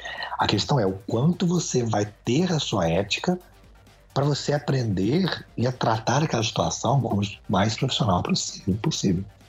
Então, cara, se tá aquela mulher bonita na sua frente, você olhar para o lado de uma maneira estranha, se você olhar para ela como homem, você vai de alguma maneira transparecer para ela que você foi inadequado e elas percebem isso. Com certeza, cara, com certeza. Eu penso que a confiança se constrói dia a dia com cada pequena atitude que a gente tem, né? Cada intenção. E agora para perder a confiança é um dois palitos, né, cara? É uma. Como o Ricardo disse, é um olhar de forma inadequada, você já quebra essa confiança. É, e no nível e, da fotografia sensual, o peso disso, pô, uma coisa é fazer. Se olhar para uma, mulher que tá fazendo um retrato no, site de moda, diferente da coisa, você olhar para uma mulher que tá quase nua na sua frente. a história que ela vai contar é outra, cara, é outra percepção. Com certeza. E na direção, Ricardo? Na direção para você conseguir extrair esse, esse, esse ar sensual dela de uma forma respeitosa, como que Olha, você faz? Respeitando, eu acho que, que a primeira coisa é. As modelos do, meu- do, do meu ensaio parecem que estão tranquilas, porque elas estavam tranquilas. Eu transpareço o tempo todo para elas que eu respeito. Por exemplo, a menina, às vezes, ela quis fazer uma foto sem blusa, tal, tal. Fez a foto. Eu já vi ela sem blusa. É, teoricamente, eu não teria problema nenhum de estar vendo ela sem blusa. Só que, na hora que ela vai trocar de roupa, vestir um outro look, embora já tenha fotografado eu viro de costas. A minha atitude é viro de, costas. Eu gosto de mostrar para ela assim: o seu espaço que você está trocando de roupa, mesmo que esteja do meu lado, eu já te fotografei sem blusa, eu estou te respeitando por completo. Eu não preciso ficar olhando para ela enquanto ela está trocando de roupa, embora eu já tenha visto ela sem blusa. É, é um detalhe tão bobo, né? Nessa hora, eu viro de lado, vou olhar as fotos que eu, que eu peguei e mostro para ela: enquanto você estiver trocando de roupa, é, o ambiente é seguro, o ambiente é seu. Isso é de acordo, é um pouco de direção também. Outra coisa é direção que você, que você falou aí. É uma característica que eu tenho, tá, gente? E eu acho que a gente pede isso muito simples. Eu não encosto, não encosto no modelo. Olha que louco isso. Poxa, cara, tem um fio de cabelo caindo no rosto dela ela tá com o braço tampando o peito e é, o fio de cabelo caindo, ela não dá conta de tirar porque tá se protegendo, senão vai expor o peito. O que, que você faz? Eu perco a foto. Eu perco a foto. Eu falo pra ela, vira de costas, arruma seu cabelo, se protege e vira de novo. E aí já é outra foto, outro look. Podia estar a pose perfeita e o cabelinho atrapalhando, eu não vou lá encostar no cabelo dela. Porque eu chamo de círculo de segurança. Se você. Imagina em volta da, da modelo um círculo. Se você ultrapassa esse, esse círculo, você gerou um nível de desconforto para ela você, você não recupera mais. Então eu prefiro que o modelo tenha uma cara muito tranquila, muito transparente. E aquilo, né? É, no boca a boca que a gente falou que é, que é o que faz vender. Se a pessoa perguntava assim: Ah, como é que foi fotografar como fotógrafo? Ah, as fotos dele são lindas, mas ele ficou me olhando meio estranho, entendeu? Aí acabou. Ninguém vai fotografar com você mais. Exatamente, cara. E, e hoje, meu, com o poder de comunicação que tem, o poder do coletivo, você vê o que aconteceu. Eu não vou falar o nome do fotógrafo aí, mas teve um grande fotógrafo feminino aí que as meninas realmente se juntaram e falaram: Meu, vamos acabar com essa brincadeira, né? Ah, cara? foi normal. expor isso. Acabou com a carreira dele. Já tem vários aí. Ele, ele acabou a carreira dele, né? Ele achou que estava seguro no ambiente por trás da, da, da, da, da arte que ele tinha. Ele era um dos maiores fotógrafos que tinha. Né? Tava por trás da Exato. arte, mas esqueceu que, que, que e o lado homem dele foi denunciado por alguém, né? Então, a gente tem que deixar de ser homem, não, né? Olha que, brincar, que coisa estranha. Tipo assim, um dia minha, minha mulher chegou, eu, eu falo isso, conto essa história. Quando eu, eu pensei em fotografar, será que se a, se a modelo se, vai sentir mais à vontade comigo se eu, se eu for. Sim, se eu mostrar que eu sou mais amigão dela do que homem e tal, né? Será que ela vai sentir mais à vontade? Eu acho que tem umas pessoas que fazem, usam isso como, como estratégia. Aí um dia na mesa do bar eu falei assim, cara, será que. As pessoas perguntam à mulher, né? Ah, você é uma pessoa tranquila, é, com o Ricardo fotografando. Ela fala super tranquila, ela é uma das maiores apoiadoras minhas. Mas aí nesse dia da mesa do bar, uns amigos perguntaram, aí eu falei, ah, agora é a hora, né? Eu falei assim, ah, eu tô pensando até em, em fazer um estilo mais best friend das, das, das modelos pra ver, assim. Aí minha mulher falou assim, não, pode parar. Pode parar. Não quero saber disso, não. Você tem que. Toda mulher que for fotografar com você tem que saber que você é muito homem e que você não vai fazer nada. E eu falei, entendi. entendi. É, certo. é, tá- é isso. Mas é isso, é a, é a percepção assim, cara, todo mundo sabe, pô, eu sou homem e você pode ficar tranquila. Posso? Pode, pode ficar tranquila. Mas eu, eu falo pra tranquila, não. As, as meninas falam, as fotos falam, né? Tanto de, de gente fala por si só. Exatamente, o resultado também, a naturalidade que acontece as imagens, né? Isso é, tem tudo a ver com esse conjunto de ações as aí. pessoas falam essa assim, ai, cara, a menina tá com a cara tranquila na foto. Que bom. Legal, cara. E, e aí você também utiliza uma musiquinha até para acalmar a modelo, para deixar um ambiente mais contraído, como que é?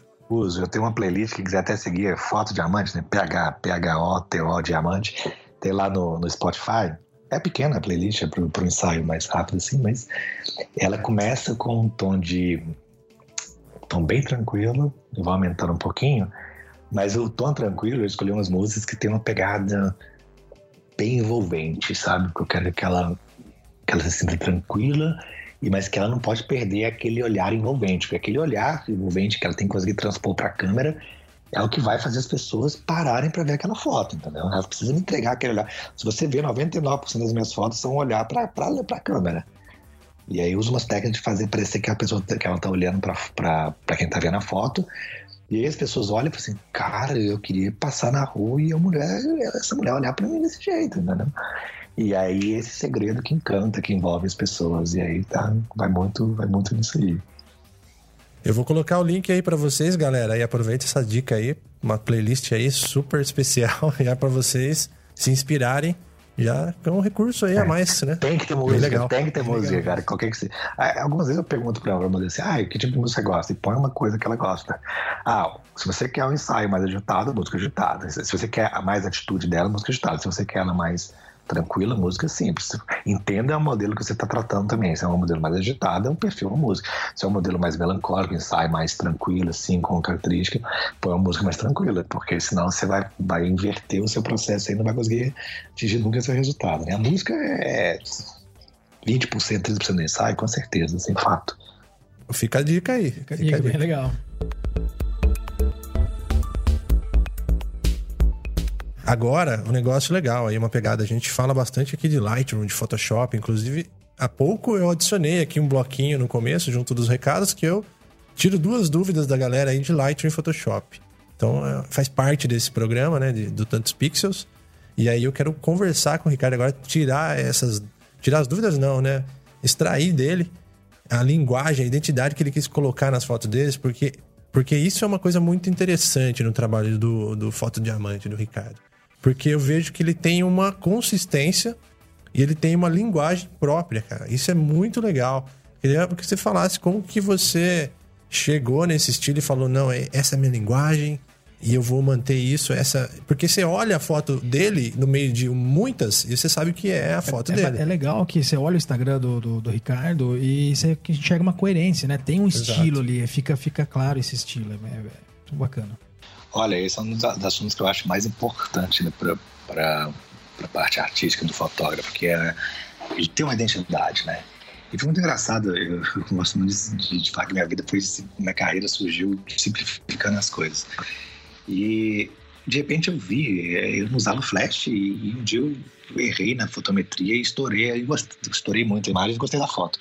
E eu vejo as, as primeiras fotos do meu Instagram quando eu comecei lá em 2015, as nove primeiras fotos, que era o que dava para ver assim, eu achei um print disso outro dia, eram fotos claras e, e tinha uma característica comum das fotos claras. E todo mundo fazia fotografia sensual, com a sombra, né, aquela coisa escura e tal. E eu comecei a ter fotos, colocar fotos claras, assim, e aí aquilo começou a fazer um grande sucesso e as pessoas se identificavam muito, porque ela via uma, uma foto diferente, já sabia, a foto do Ricardo, a foto do Ricardo, do Foto Diamante, a pessoa falava muito Foto Diamante. E aquilo foi construindo minha identidade, eu fui adaptando isso. É, e aí surgiu uma coisa que a gente. Só que todo dia, eu tenho certeza que você, fotógrafo, deve fazer isso. A gente gosta de experimentar um tratamento diferente, uma coisa diferente. E ah, experimenta aqui, ela muda. Aí ninguém mais reconhece, né? E, e, a gente passa a não gostar mais do nosso trabalho. Ah, tá muito ruim, preciso mudar. Eu já passei bastante por isso, mas hoje eu vejo que a base que eu tenho, manter mantida a minha base. Claro, melhorei é, tecnicamente, com o tratamento de imagem, melhorei muito, né? Tecnicamente. Mas a minha base do estilo da foto que eu faço, tanto tratamento quanto do, captação da foto, tem uma identidade muito clara. E aí vem umas coisas que eu tô vendo acontecendo, que eu tenho falado muito. Cara, quem acompanha esse mundo da fotografia sensual tá, deve estar tá de saco cheio daquela quantidade de foto amarelada. Não sei se tem alguém aqui, o, o Lucas, o Carlos, como é que tá aí, mas Cara, todo mundo, que veio, surgiu com o Felipe Gonçalves um tempo atrás, um, é um grande fotógrafo também, e o Felipe, ele veio com uma característica muito bonita, tom extremamente amarelado, pegou. Só que hoje todo mundo faz fotografia feminina com estilo amarelado. E é bonito. Eu confesso que na época eu acho, admirava o trabalho dele, falei assim, ah, vou dar o tom amarelado com uma foto também, ficar bonito. E por alguma razão eu, eu fiquei, eu não mudei. E hoje eu tô graças a Deus para isso, porque a quantidade de gente que está fazendo essa cópia. Por que eu estou falando isso? Estou falando assim, cara, não adianta. É, é o, é o, formato que dá muita audiência. As meninas gostam muito de uma foto com tom amarelado. Elas curtem bastante isso.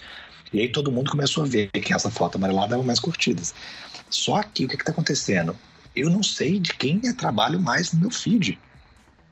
Eu não sei de quem mais é. Eu não consigo identificar o trabalho do fotógrafo porque estão todos iguais. Estão todo mundo. E aí o pessoal coloca lá, e tem gente que está ensinando a botar o Kelvin, tirar direto da máquina, nem passar por Lightroom e Photoshop, tratamento, fotografa com Kelvin 8000 e acabou. Tem umas coisas meio loucas que eu tô vendo surgindo aí. E tá todo mundo indo para isso. Bom, é bonito? É. A resultado dá. Mas eu vou falar o seguinte: ninguém vai escolher você. Porque se eu posso tem você, outra pessoa, outra pessoa, todo mundo faz a mesma coisa, por que, que eu vou escolher você para seguir, até mesmo para seguir ou para contratar?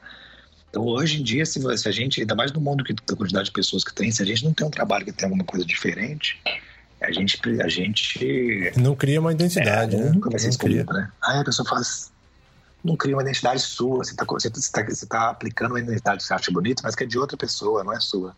Ah, Ricardo, como, como que eu crio a minha identidade? Pô, aí o buraco é mais embaixo, não é tão simples, mas. É, mas tem que ser, tem que trazer a sua verdade, né? O que você é, o que você pensa, a sua bagagem para construir isso.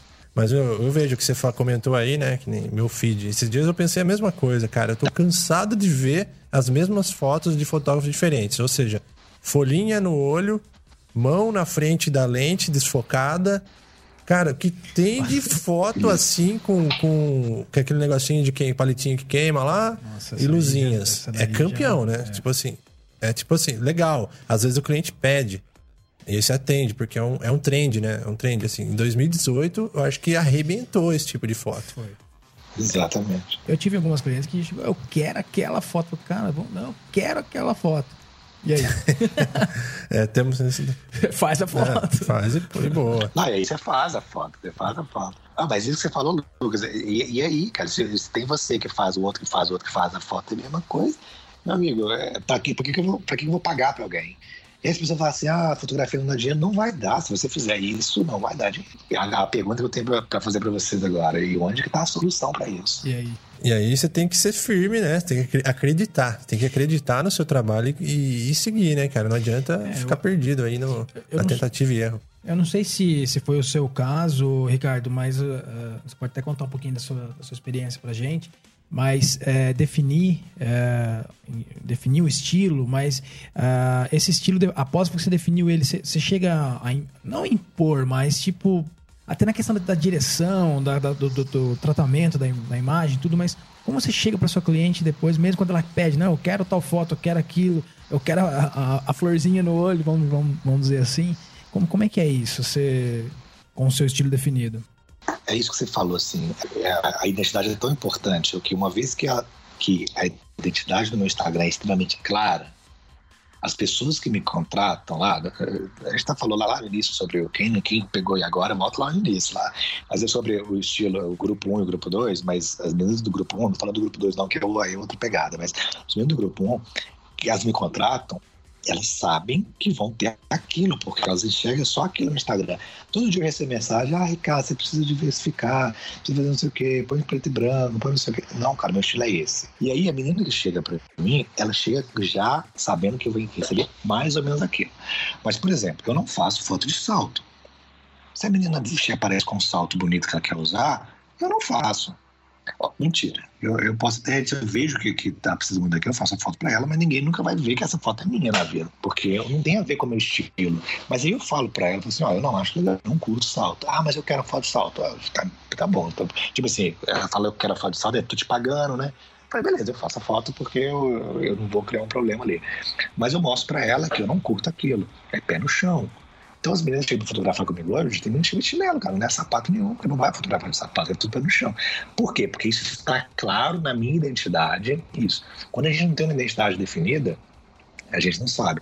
Mas olha só como é que a identidade não é só tratamento. Se você ver nas minhas fotos, é, o que compõe minha identidade? Primeiro, eu só uso luz natural, você não vai ver flash.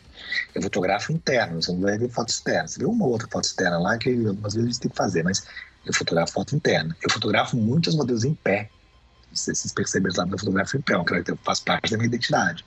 É minha identidade compõe um olhar para a câmera. Minha identidade não tem muitos tons amarelados, tem mais um tom, um tom frio. Tem um esmaecido no tratamento que eu, eu faço esse esmaecido no, na, no Instagram mesmo, na hora de publicar, desde 2014, Caramba. quando comecei. eu nunca consegui fazer lugar nenhum. E eu ponho esmaecer lá e uma, uma combinação de coisas que eu faço em todas as fotos minhas desde o primeiro dia que eu até hoje. É muito louco isso. Faz parte da minha identidade. Mas é, perfil do modelo faz parte da identidade? Claro que faz. Se você misturar um modelo mais velho com o mais novo no mesmo lugar, a mais nova não se sente incluída, a mais velha não se sente incluída. Você é especialista em quê? Então, a soma de detalhes, além de, do, da, do tratamento, compõe a identidade. Então, hoje, as meninas que procuram foto diamante são meninas mais novas, que querem um estilo de foto, pé no chão, características, tal, tal, tal. Então, tem muito, tem muito porquê. É, gostaria de fazer outras coisas, sim, eu, faço, eu tenho trabalhos paralelos que, que, eu, que eu brinco na minha arte, mas o Fotos de Diamante tem um objetivo, uma identidade muito clara e é nela que eu, que eu, que eu me baseio. Aí que vem o segredinho estratégico dos fotógrafos inteligentes, né? Que é eu faço, mas eu não divulgo. Exato. Muitas vezes. Porque porque acontece, claro. você tem o poder de escolha, de opção, de divulgar o que você quiser. Então, o olhar do seu cliente, o olhar seu, sobre o seu portfólio, você escolhe aquilo ali, cara. Então, é só ter uma, uma atenção nessa curadoria né? e fazer essa estratégia aí, cara criar essa identidade. Se você pegar aqui o Insta agora do Foto Diamante, você vai ver a consistência que ele tem, cara. Bato palma para você, porque eu mesmo. Não é fácil. É, é, não é fácil não é resistir e falar, nossa, eu tenho uma é. foto maravilhosa, mas é outro estilo, mas eu não vou postar. É difícil. É, lá no, no, Fórmula Diamante, no meu, no meu curso online lá, tem um módulo eh, grande mostrando só sobre identidade. E são, são oito passos para identidade. E o passo mais importante é chama de disciplina. Sabe por quê? Porque você vai estar tá ali no bar à noite, tendo que. É, é, hoje eu estou um pouco mais displicente é, para postar um pouco, mas é, quando eu comecei, eu postava todos os dias, de manhã e de noite, todos os dias, todos os dias, né? E às vezes eu estava num bar, eu não tinha feito a foto tratada, eu não estava com a minha identidade, não estava com não sei o quê, era a foto que eu tinha. E às vezes o que, que você faz normalmente? Você posta. E aí você matou o processo, entendeu? Então você tem que ter disciplina para você fazer aquela coisa. Dá um trabalho louco, louco, louco. Mas se você tiver, você consegue. É, uma, uma coisa que é muito legal falando sobre trabalho louco, se me permite, para um parênteses rápido aqui, sim, pra, sim. Por falo pra caramba, né? A pessoa deve estar louco comigo. Sim. Aí, cara, fala pra caramba. Mas é, é, é o seguinte, cara é, as pessoas hoje, desculpa falar assim, os fotógrafos estão achando que a fotografia não precisa de energia. O que isso quer dizer? Que postar, que fazer uma foto, comprar uma câmera boa, fazer uma foto média, postar no, criar no Instagram e postar, você vai ter resultado. Eu te falo uma coisa. Não tem mais resultado para quem não ralar muito. E não é muito, não. É ralar muito mais do que quem está ralando muito. Porque tem muita gente ralando muito. Então, cara, é isso. Se você não está aqui fazendo podcast para você estar tá envolvendo o seu mais trabalho, gastando essa energia, se você não está fazendo certas coisas, você está fora. Não, não adianta falar, você achar que o mundo vai cair para você. Cara, eu trabalho muito. Imagina, desde 2014, eu falo todos os dias. Se, se, se, tá eu posso ter falhado no, no, no Natal, no Carnaval ou no Réveillon. Mas tirando isso, todos os dias, cara, de manhã, duas horas, uma hora e meia, duas horas, de noite, uma hora e meia, duas horas, curtindo pessoas, seguindo, mandando mensagens, interagindo, respondendo DM, todos os dias desde 2015, cara. Vai fazer, vai fazer o quê? Vai fazer quatro anos aí que eu faço isso. Imagina, olha o tanto de energia. Aí a pessoa quer, quer acha que de um dia para o outro vai virar celebridade e vai, vai ter 100 mil seguidores de um dia para o outro porque fez uma foto. Mas não vai nunca, cara, porque a gente só consegue ter resultado porque a gente ralou pra caramba. Então, meu amigo, ponha, ponha, ponha a energia na mão aí, rala muito. E não espere um resultado imediato que não vai acontecer nos dois, três primeiros meses, não. Se você não rala muito e não tiver muita coisa, você não vem com resultado. O que, vocês acham disso? Cara, a melhor dica que você pode deixar para o nosso último bloco, porque é consistência e suor, né, cara? É transpiração, não é inspiração só, né? Exatamente. né? É 99% transpiração, transpiração, 1% de inspiração. inspiração, né? É sensacional. Não, é, Lucas, é isso, cara. Você tá aí, cara. Você é um cara brilhante que está gastando uma energia grande nessa vida, criando coisas, criando um podcast, atraindo pessoas, atraindo pessoas interessadas, buscando pessoas para conversar. A energia é muito grande. Uhum. Aí a pessoa acha e fala assim: ah, vou criar um podcast. Vai não, meu amigo, você vai falar pra caramba pra fazer um negócio bem feito igual o Lucas faz. Porque o que tem de energia, de coisa aqui, e não é só isso, ah, é muito fácil. Pô, é nada, cara, são horas, são dias, são semanas, são não sei o quê. A gente tem, tem que participar, entendeu? Tem que, tem que ter bastante energia. Início de, de, de tempo, período de festa, a gente tá aqui fazendo uma coisa porque não põe energia você ver. É, não nada, né? É, são, no mínimo, eu contabilizei a última coisa aqui, cara, que são quase 15 horas que eu invisto em cada episódio que eu sou que é lançado, cara. eu prefiro, eu prefiro não, eu pretendo reduzir isso aí com técnicas e com mais experiência, mas são 15 horas investidas em cada episódio, cara. Aí você falou de tratamento. É. Aí você falou de tratamento. A pessoa acha que comprou uma câmera, tirou uma foto, não precisa aprender Lightroom no Photoshop. As pessoas aprendem Lightroom, que é um pouco mais fácil. Não precisa aprender o Photoshop para poder fazer uma pele mais bonita, uma coisa assim. Cara, depende da foto, eu gasto uma hora de tratamento.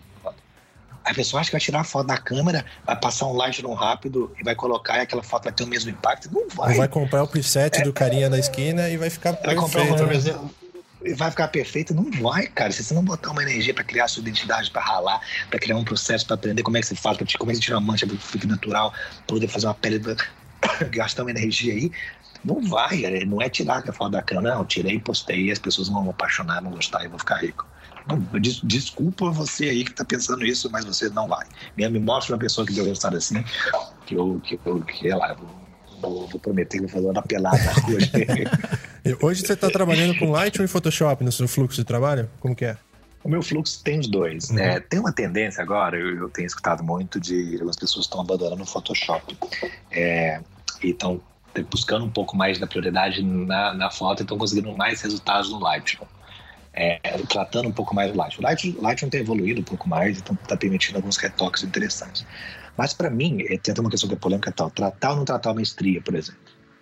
É, eu trato, eu, deixo, eu tiro a estria. Toda mulher tem uma estria, você uma coisa. Eu tenho estria, você tem estria, todo mundo tem, todo ser humano tem estria. Só que tem, tem mulher que não se importa de ver a estria aparecendo para centenas de pessoas. Então, às vezes, dá um modelo até. Já, já, já falei um pouco dessa polêmica. É, a menina, às vezes, não se importa de eu pegar a foto e não tirar a estria dela. Eu também não importo, porque eu acho insignificante a questão da estria. Mas a outra menina que vai ser minha cliente vai olhar para aquela foto com a estria e falar assim: Ah, esse Ricardo publica estria.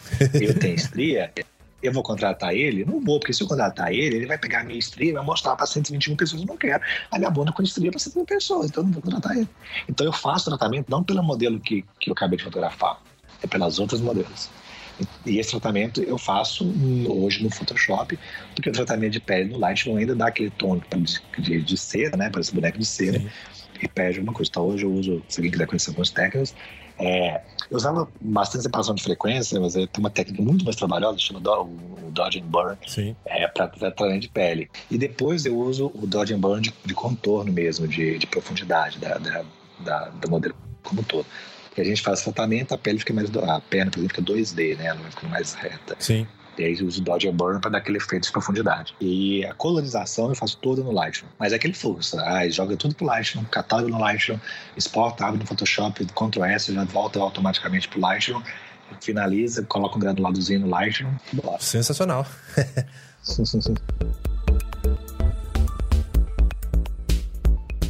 Ricardo, aproveitando a, seja aí da, de equipamentos e, e programas, software, acho que é uma pergunta que todos querem saber. Que câmera, que câmera e lente você usa? Ele tá de sacanagem, Ele tá de sacanagem, é. ele sabe que. Essa é a pergunta clássica, né? Aquela pergunta... A pergunta clássica: qual Nossa. a câmera e lente você usa? Ou qual ISO você tá usando? A abertura. Eu vou responder da maneira que, que acho mais legal, assim. Tipo, é. ah, eu, eu uso uma 6D com uma Sigma Art 50mm. É, a CD, eu tenho uma, uma Mark III também, mas eu gosto da 6D, não sei. É, eu me sinto mais em casa com ela. É, é, na minha mão ela flui.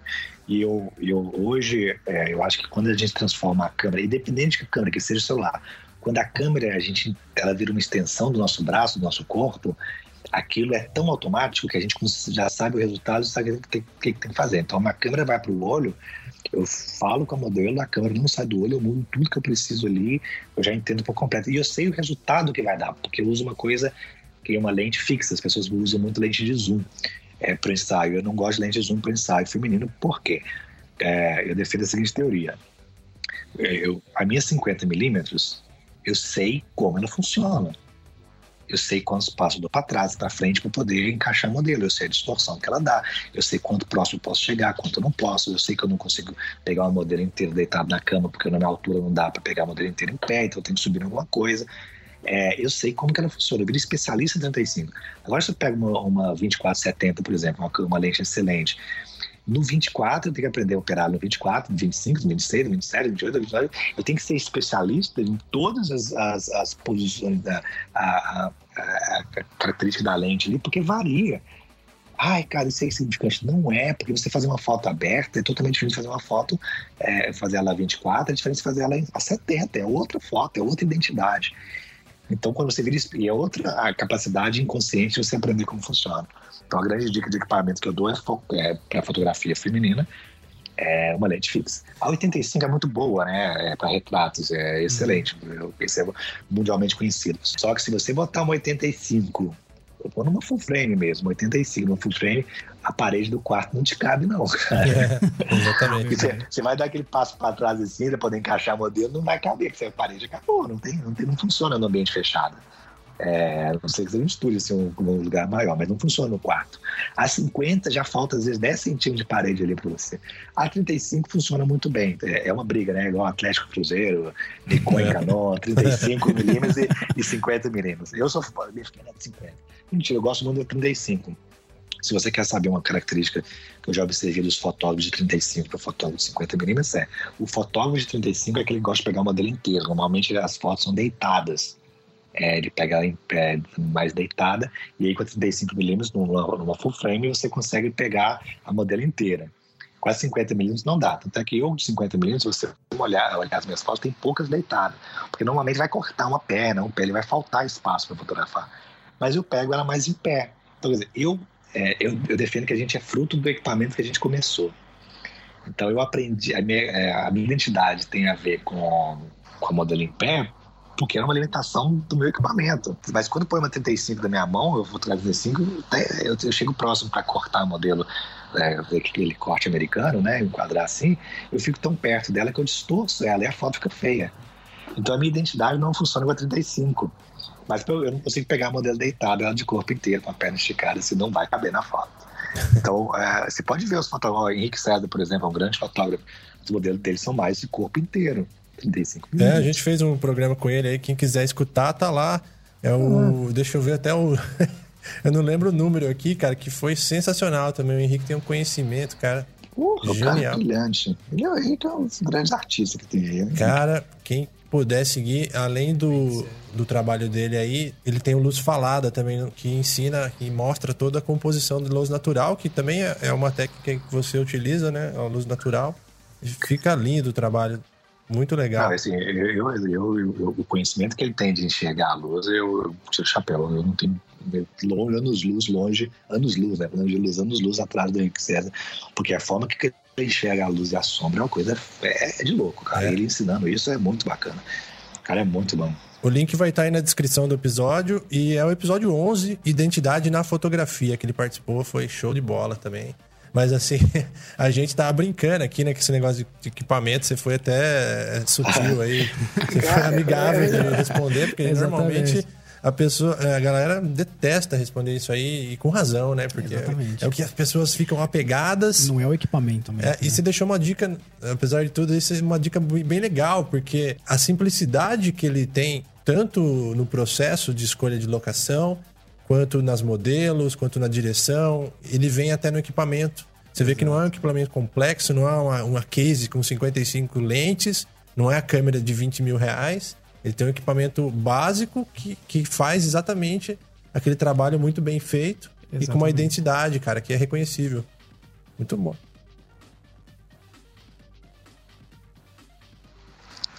É isso. Não, e a, a, é, eu fotografava com uma 60D. Na verdade, eu comecei com uma T2i, depois de uma 60D. Aí eu fui fazer uma, uma viagem para para Barcelona, falei, fui passar 40 dias fotografando. Primeira semana roubaram meu equipamento todo.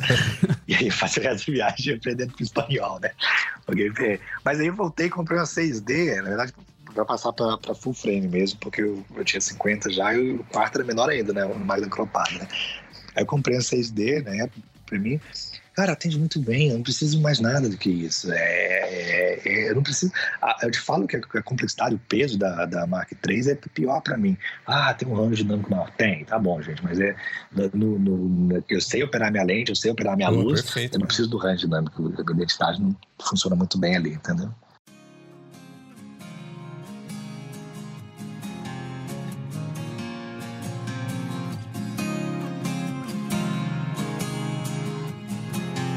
Cara, isso foi demais o papo, cara. A gente conseguiu abranger tudo desde a história do Ricardo, aí do processo de composição, cara, sensacional. Muito obrigado aí, Ricardo, pela participação. Acho que a galera. Cara, pede desculpa porque eu falo pra caramba. Eu falo isso? muito. Mas eu ficaria horas falando, cara. Pra mim, uma das coisas mais prazerosas é esse bate-papo, assim. E quem quiser, galera, chega o convite. Me segue lá, cara. Vocês, vocês podem experimentar. Tem muita gente que que manda DM pra mim, assim, você respondeu, cara, eu respondo. É claro que às vezes eu, eu me perco na quantidade de DM lá por dia que a gente tem que responder, mas me manda, e, entra em contato, me manda questão. Eu gosto de ajudar, cara. É, é, muita gente, muitas perguntas que lente você usa, eu respondo as pessoas. eu, eu, não dou, eu não escrevo tanto, assim, igual eu falei aqui, mas eu gosto muito de responder. Eu acho, cara, que pra mim são dois prazeres que eu tenho. O primeiro é quando a menina a menina fala assim, cara, você, você mudou minha vida. Eu recebi até uma mensagem esses dias da menina falando, é, eu passei a me enxergar como uma mulher que eu não sabia que existia. Esse tipo de coisa que pra gente é prazeroso, não é, não é, é mentira isso que eu tô falando. Pra mim isso é muito legal ver esse resultado. E, mas é, pra mim hoje, tá, o que tá sendo mais prazeroso no mundo da fotografia é a transformação dos fotógrafos, porque é, na hora que você vê uma pessoa que, que que não sai do lugar e ela de repente começa a ganhar dinheiro com fotografia, começa a transformar, ter resultados reais, aí você, isso não tem preço, porque se você olha pro lado, você junta seus amigos, pergunta, tá ganhando dinheiro, todo mundo fala assim, ah, tô bem na fotografia, tá nada, cara, tá todo mundo passando um perrengue. Muito grande, não sai do lugar, você sabe porque você, a maioria das pessoas que estão escutando aqui estão vivendo isso. Mas é possível, é possível viver de fotografia. Não é tão simples quanto as pessoas acham, mas é possível e com técnica. Então, quando a gente vê, é, a gente brinca e fala assim, porra, conseguimos mais um. Conseguir mais um é, conseguimos fazer mais um fotógrafo chegar num ponto realmente de, de, de conseguir. E é um a um, cara. Porque você fala, ah, você tem uma divulgação disso? Não é. A gente comemora vitória de um a um. Acho que o resultado é esse. Então, se manda mensagem para mim, manda mensagem, vou te responder o que eu puder ajudar, contribuir com cada Qual que é o endereço aí para o pessoal te achar? É, foto Diamante, o Instagram mesmo, PHO, PO, Foto Diamante. É, eu tenho um site, fotodiamante.com.br, que está mais voltado para os cursos, tá? Eu não tenho portfólio, é, nunca tive portfólio, um site com portfólio. Isso é outra polêmica, a gente pode criar uma, uma grande discussão, é um tema inteiro. Mas é, é, eu não tenho, mas a, a parte dos cursos lá tem. Quem tiver interessado, Fórmula Diamante, a gente trabalha com turmas, fique esperto aí, porque de tempos em tempos a gente abre uma turma nova. Tem muita gente já, tem uma comunidade muito bacana. E o objetivo lá é que a gente faça todo mundo crescer. Eu não aceito que o pessoal fale assim, ah, na minha cidade é muito mais difícil. Cara, se na sua cidade é difícil, me chama que nós vamos descobrir como, como hackear a sua cidade e transformar ela no seu maior fotógrafo, porque é possível. Porque, pô, se eu conseguir fazer em Belo Horizonte, que é grande, eles também fazer cidade pequena. Ah, aqui as pessoas gostam de fazer foto sensual. Aposto que consegue. Porra, com é. certeza. É. Eu, eu, eu, eu, assumo os compromissos, depois eu saio pro O cara falou assim: tô vendo a felicidade. Aí eu fui, fui fazer um trabalho. não fui, mas eu fiz, gastando quatro é, conversas por Skype lá pra entender qual era a felicidade. Tinha realmente uma situação, a gente resolveu e o cara tá explodindo lá. Sensacional, legal. cara. Muito bom. Carlão também tá atuando na fotografia sensual aí. Qual que é o, o seu contato aí pra galera te achar aí, Carlão? É Carlos Tenório e o Instagram é moment com 2t ponto foto. Legal, galera. Obrigadão pelo papo. Galera que está nos escutando, obrigado por escutar até aqui e deixem seu comentário aí nas redes. Pode ser no, no, no Instagram, no Facebook, por e-mail, onde vocês quiserem, você encontra barra tantos pixels. E também o seu comentário é muito importante porque a gente pode comentar no episódio seguinte, fazer na sessão de leitura de e-mails e recados. Então, comenta, participa aí o que você achou ou o que você queria adicionar até nesse episódio aí, que foi um puta de um papo que agregou para todo mundo, não só fotógrafos desse segmento. Valeu e até a próxima. Obrigado, valeu, Deixa as portas abertas.